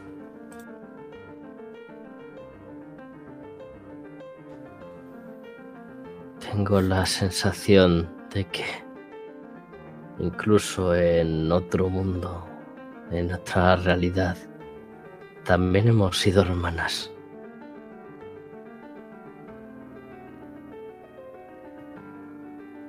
Y tú siempre la mayor. Siempre es la mayor. Y te abraza. Cuando nos separamos de ese abrazo, Virginia descuelga de su cuello ese medallón.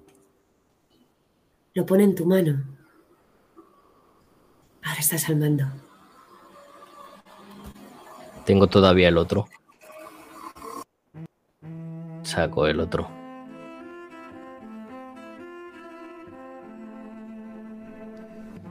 Hay mucho que resolver.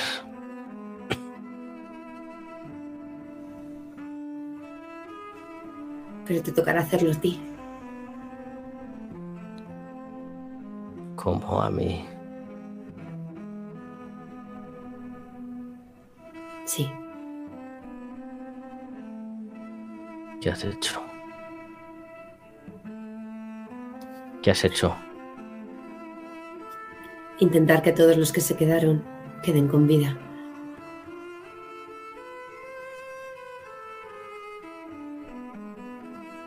La que se tenía que sacrificar era yo.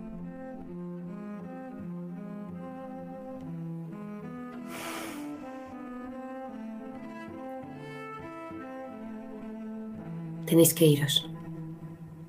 No. No sin ti.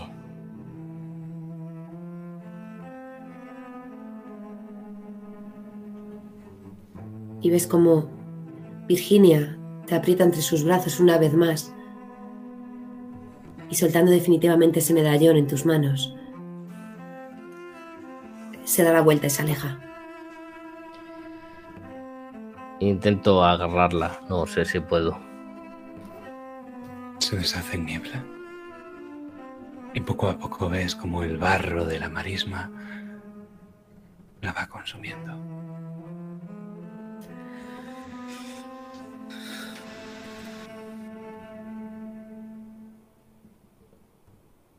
Y me quedo ahí apenada.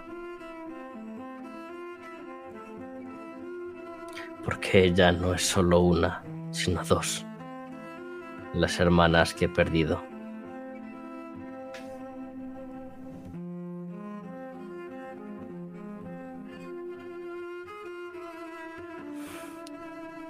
Y pasado un rato miro a mi alrededor.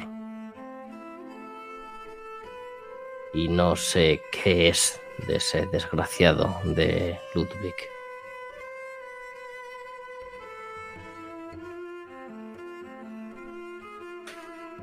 Me ves a la distancia, estoy viendo todo lo que estoy pasando, todo lo que ha pasado, pero estoy en la lejanía. Lo único que puedes ver es esa marca en el cuello y mi mano llena de plumas negras y sangre entre ellas.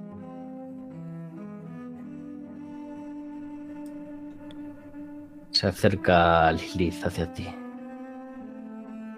habrá consecuencias. Y pasa a tu lado, buscando una salida. Espero que esta vez la paguen los culpables.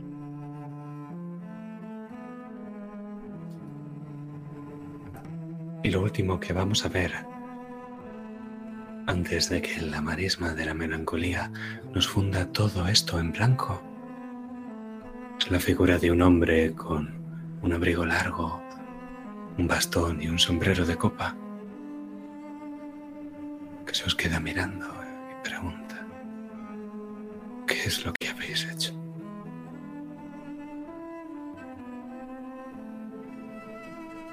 Pero la niebla nos consume. La niebla de la marisma, que es la que nos funde en blanco. Y ahora es turno de nuestros epílogos. Uno para cada uno. ¿Quién quiere empezar?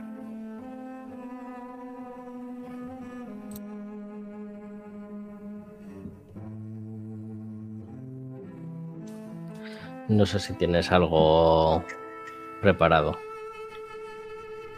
No le pregunto a, a Adri. Adri muteado. Perdón. Digo, no tengo nada preparado, pero si quieres empiezo yo. No hay ningún problema. O si queréis que empiece yo, yo sí lo tengo claro. Pues sale caña. Si eso, pues sigo yo y. Ah, vale, es que la última vez las muertas no tenían. Pero no estoy muerta.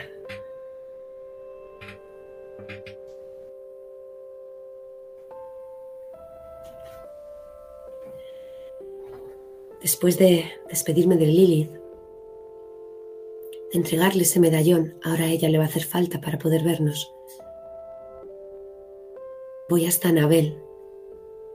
Y es como estar dentro de ese camafeo, poniendo la imagen frente al espejo, yéndonos a una frente a la otra. Dos gotas de agua.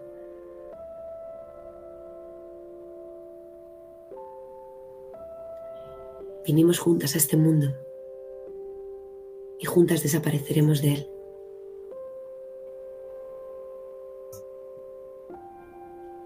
Y ya no estás sola.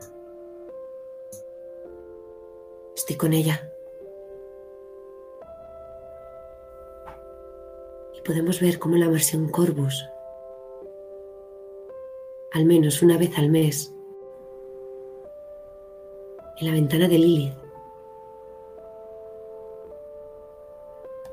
repiquetea como si fuese un cuervo.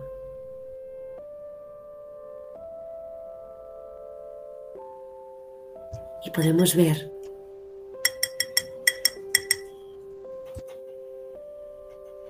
cómo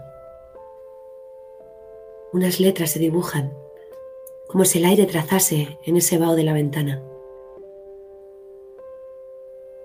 Te echamos de menos.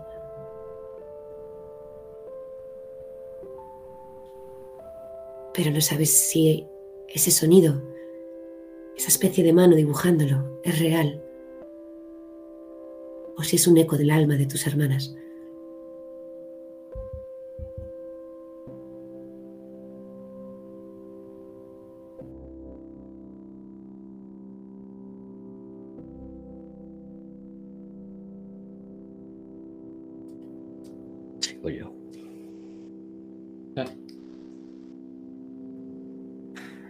Salir de allí,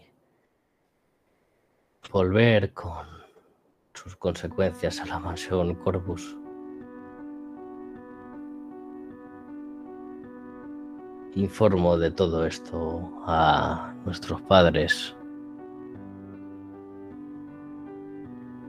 y cuento toda la verdad. Obviamente tengo que cerrar esa rendija, eso que me conectaba con algo más allá.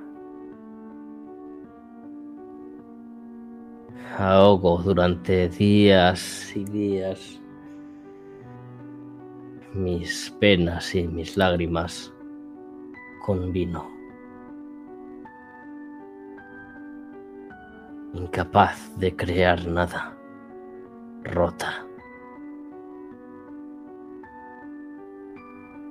Y es entonces cuando escucho ese repiqueteo en la ventana.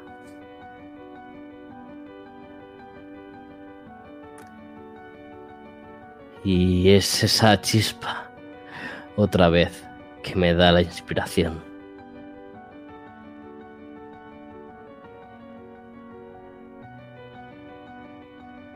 Y dibujo...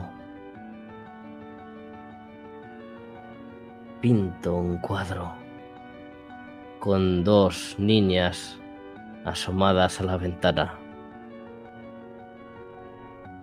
mirando el exterior de la gran mansión Corpus, jugando y pensando en Dios sabe qué. Cuando acabo, salgo de mi habitación. Recorro el gran pasillo de las habitaciones de los hermanos Corvus y me paro en una. Una cuadrada. Y toco.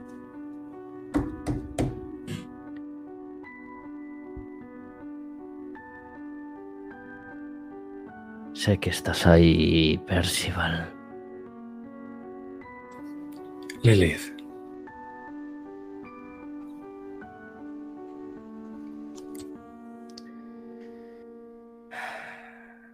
Hay que volver a intentarlo. Porque las únicas cosas que salen mal son las que no se intentan, hermano.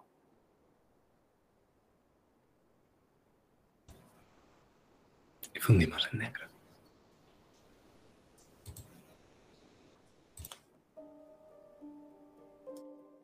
Y el último lugar donde vamos es no muy lejos de ahí. Entre los jardines de la mansión Corvus hay un pequeño lugar que está guardado para los cuerpos de los Corvus. Miles de lápidas. Hemos muerto mucho. Y muy pocos cuerpos están aquí enterrados. Como el de Annabel, como el de Virginia.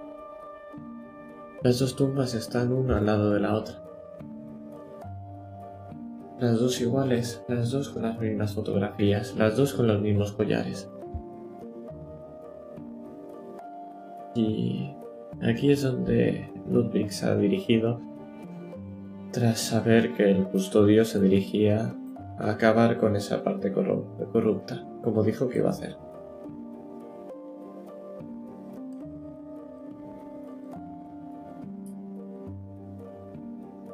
Fui Lorenz para tenerte, pero no pude. Y me convertí, me convertí en Ludwig, pero entonces no te merecía. Y ahora que ya no vas a estar,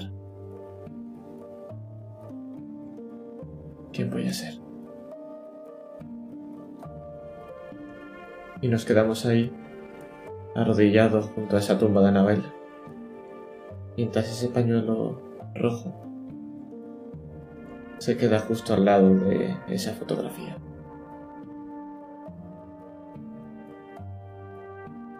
Y ahora sí en negro otra vez.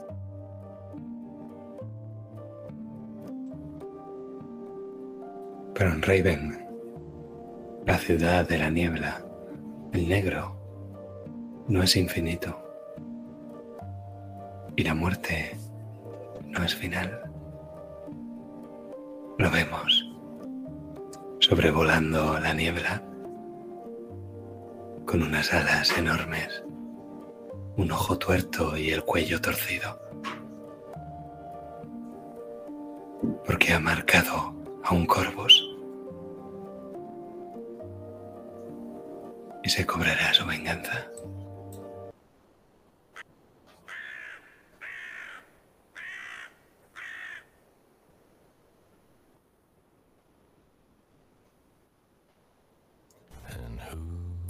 Damas y caballeros, esto ha sido Esperanza Lasa, segunda y última sesión de Ecos de Alma.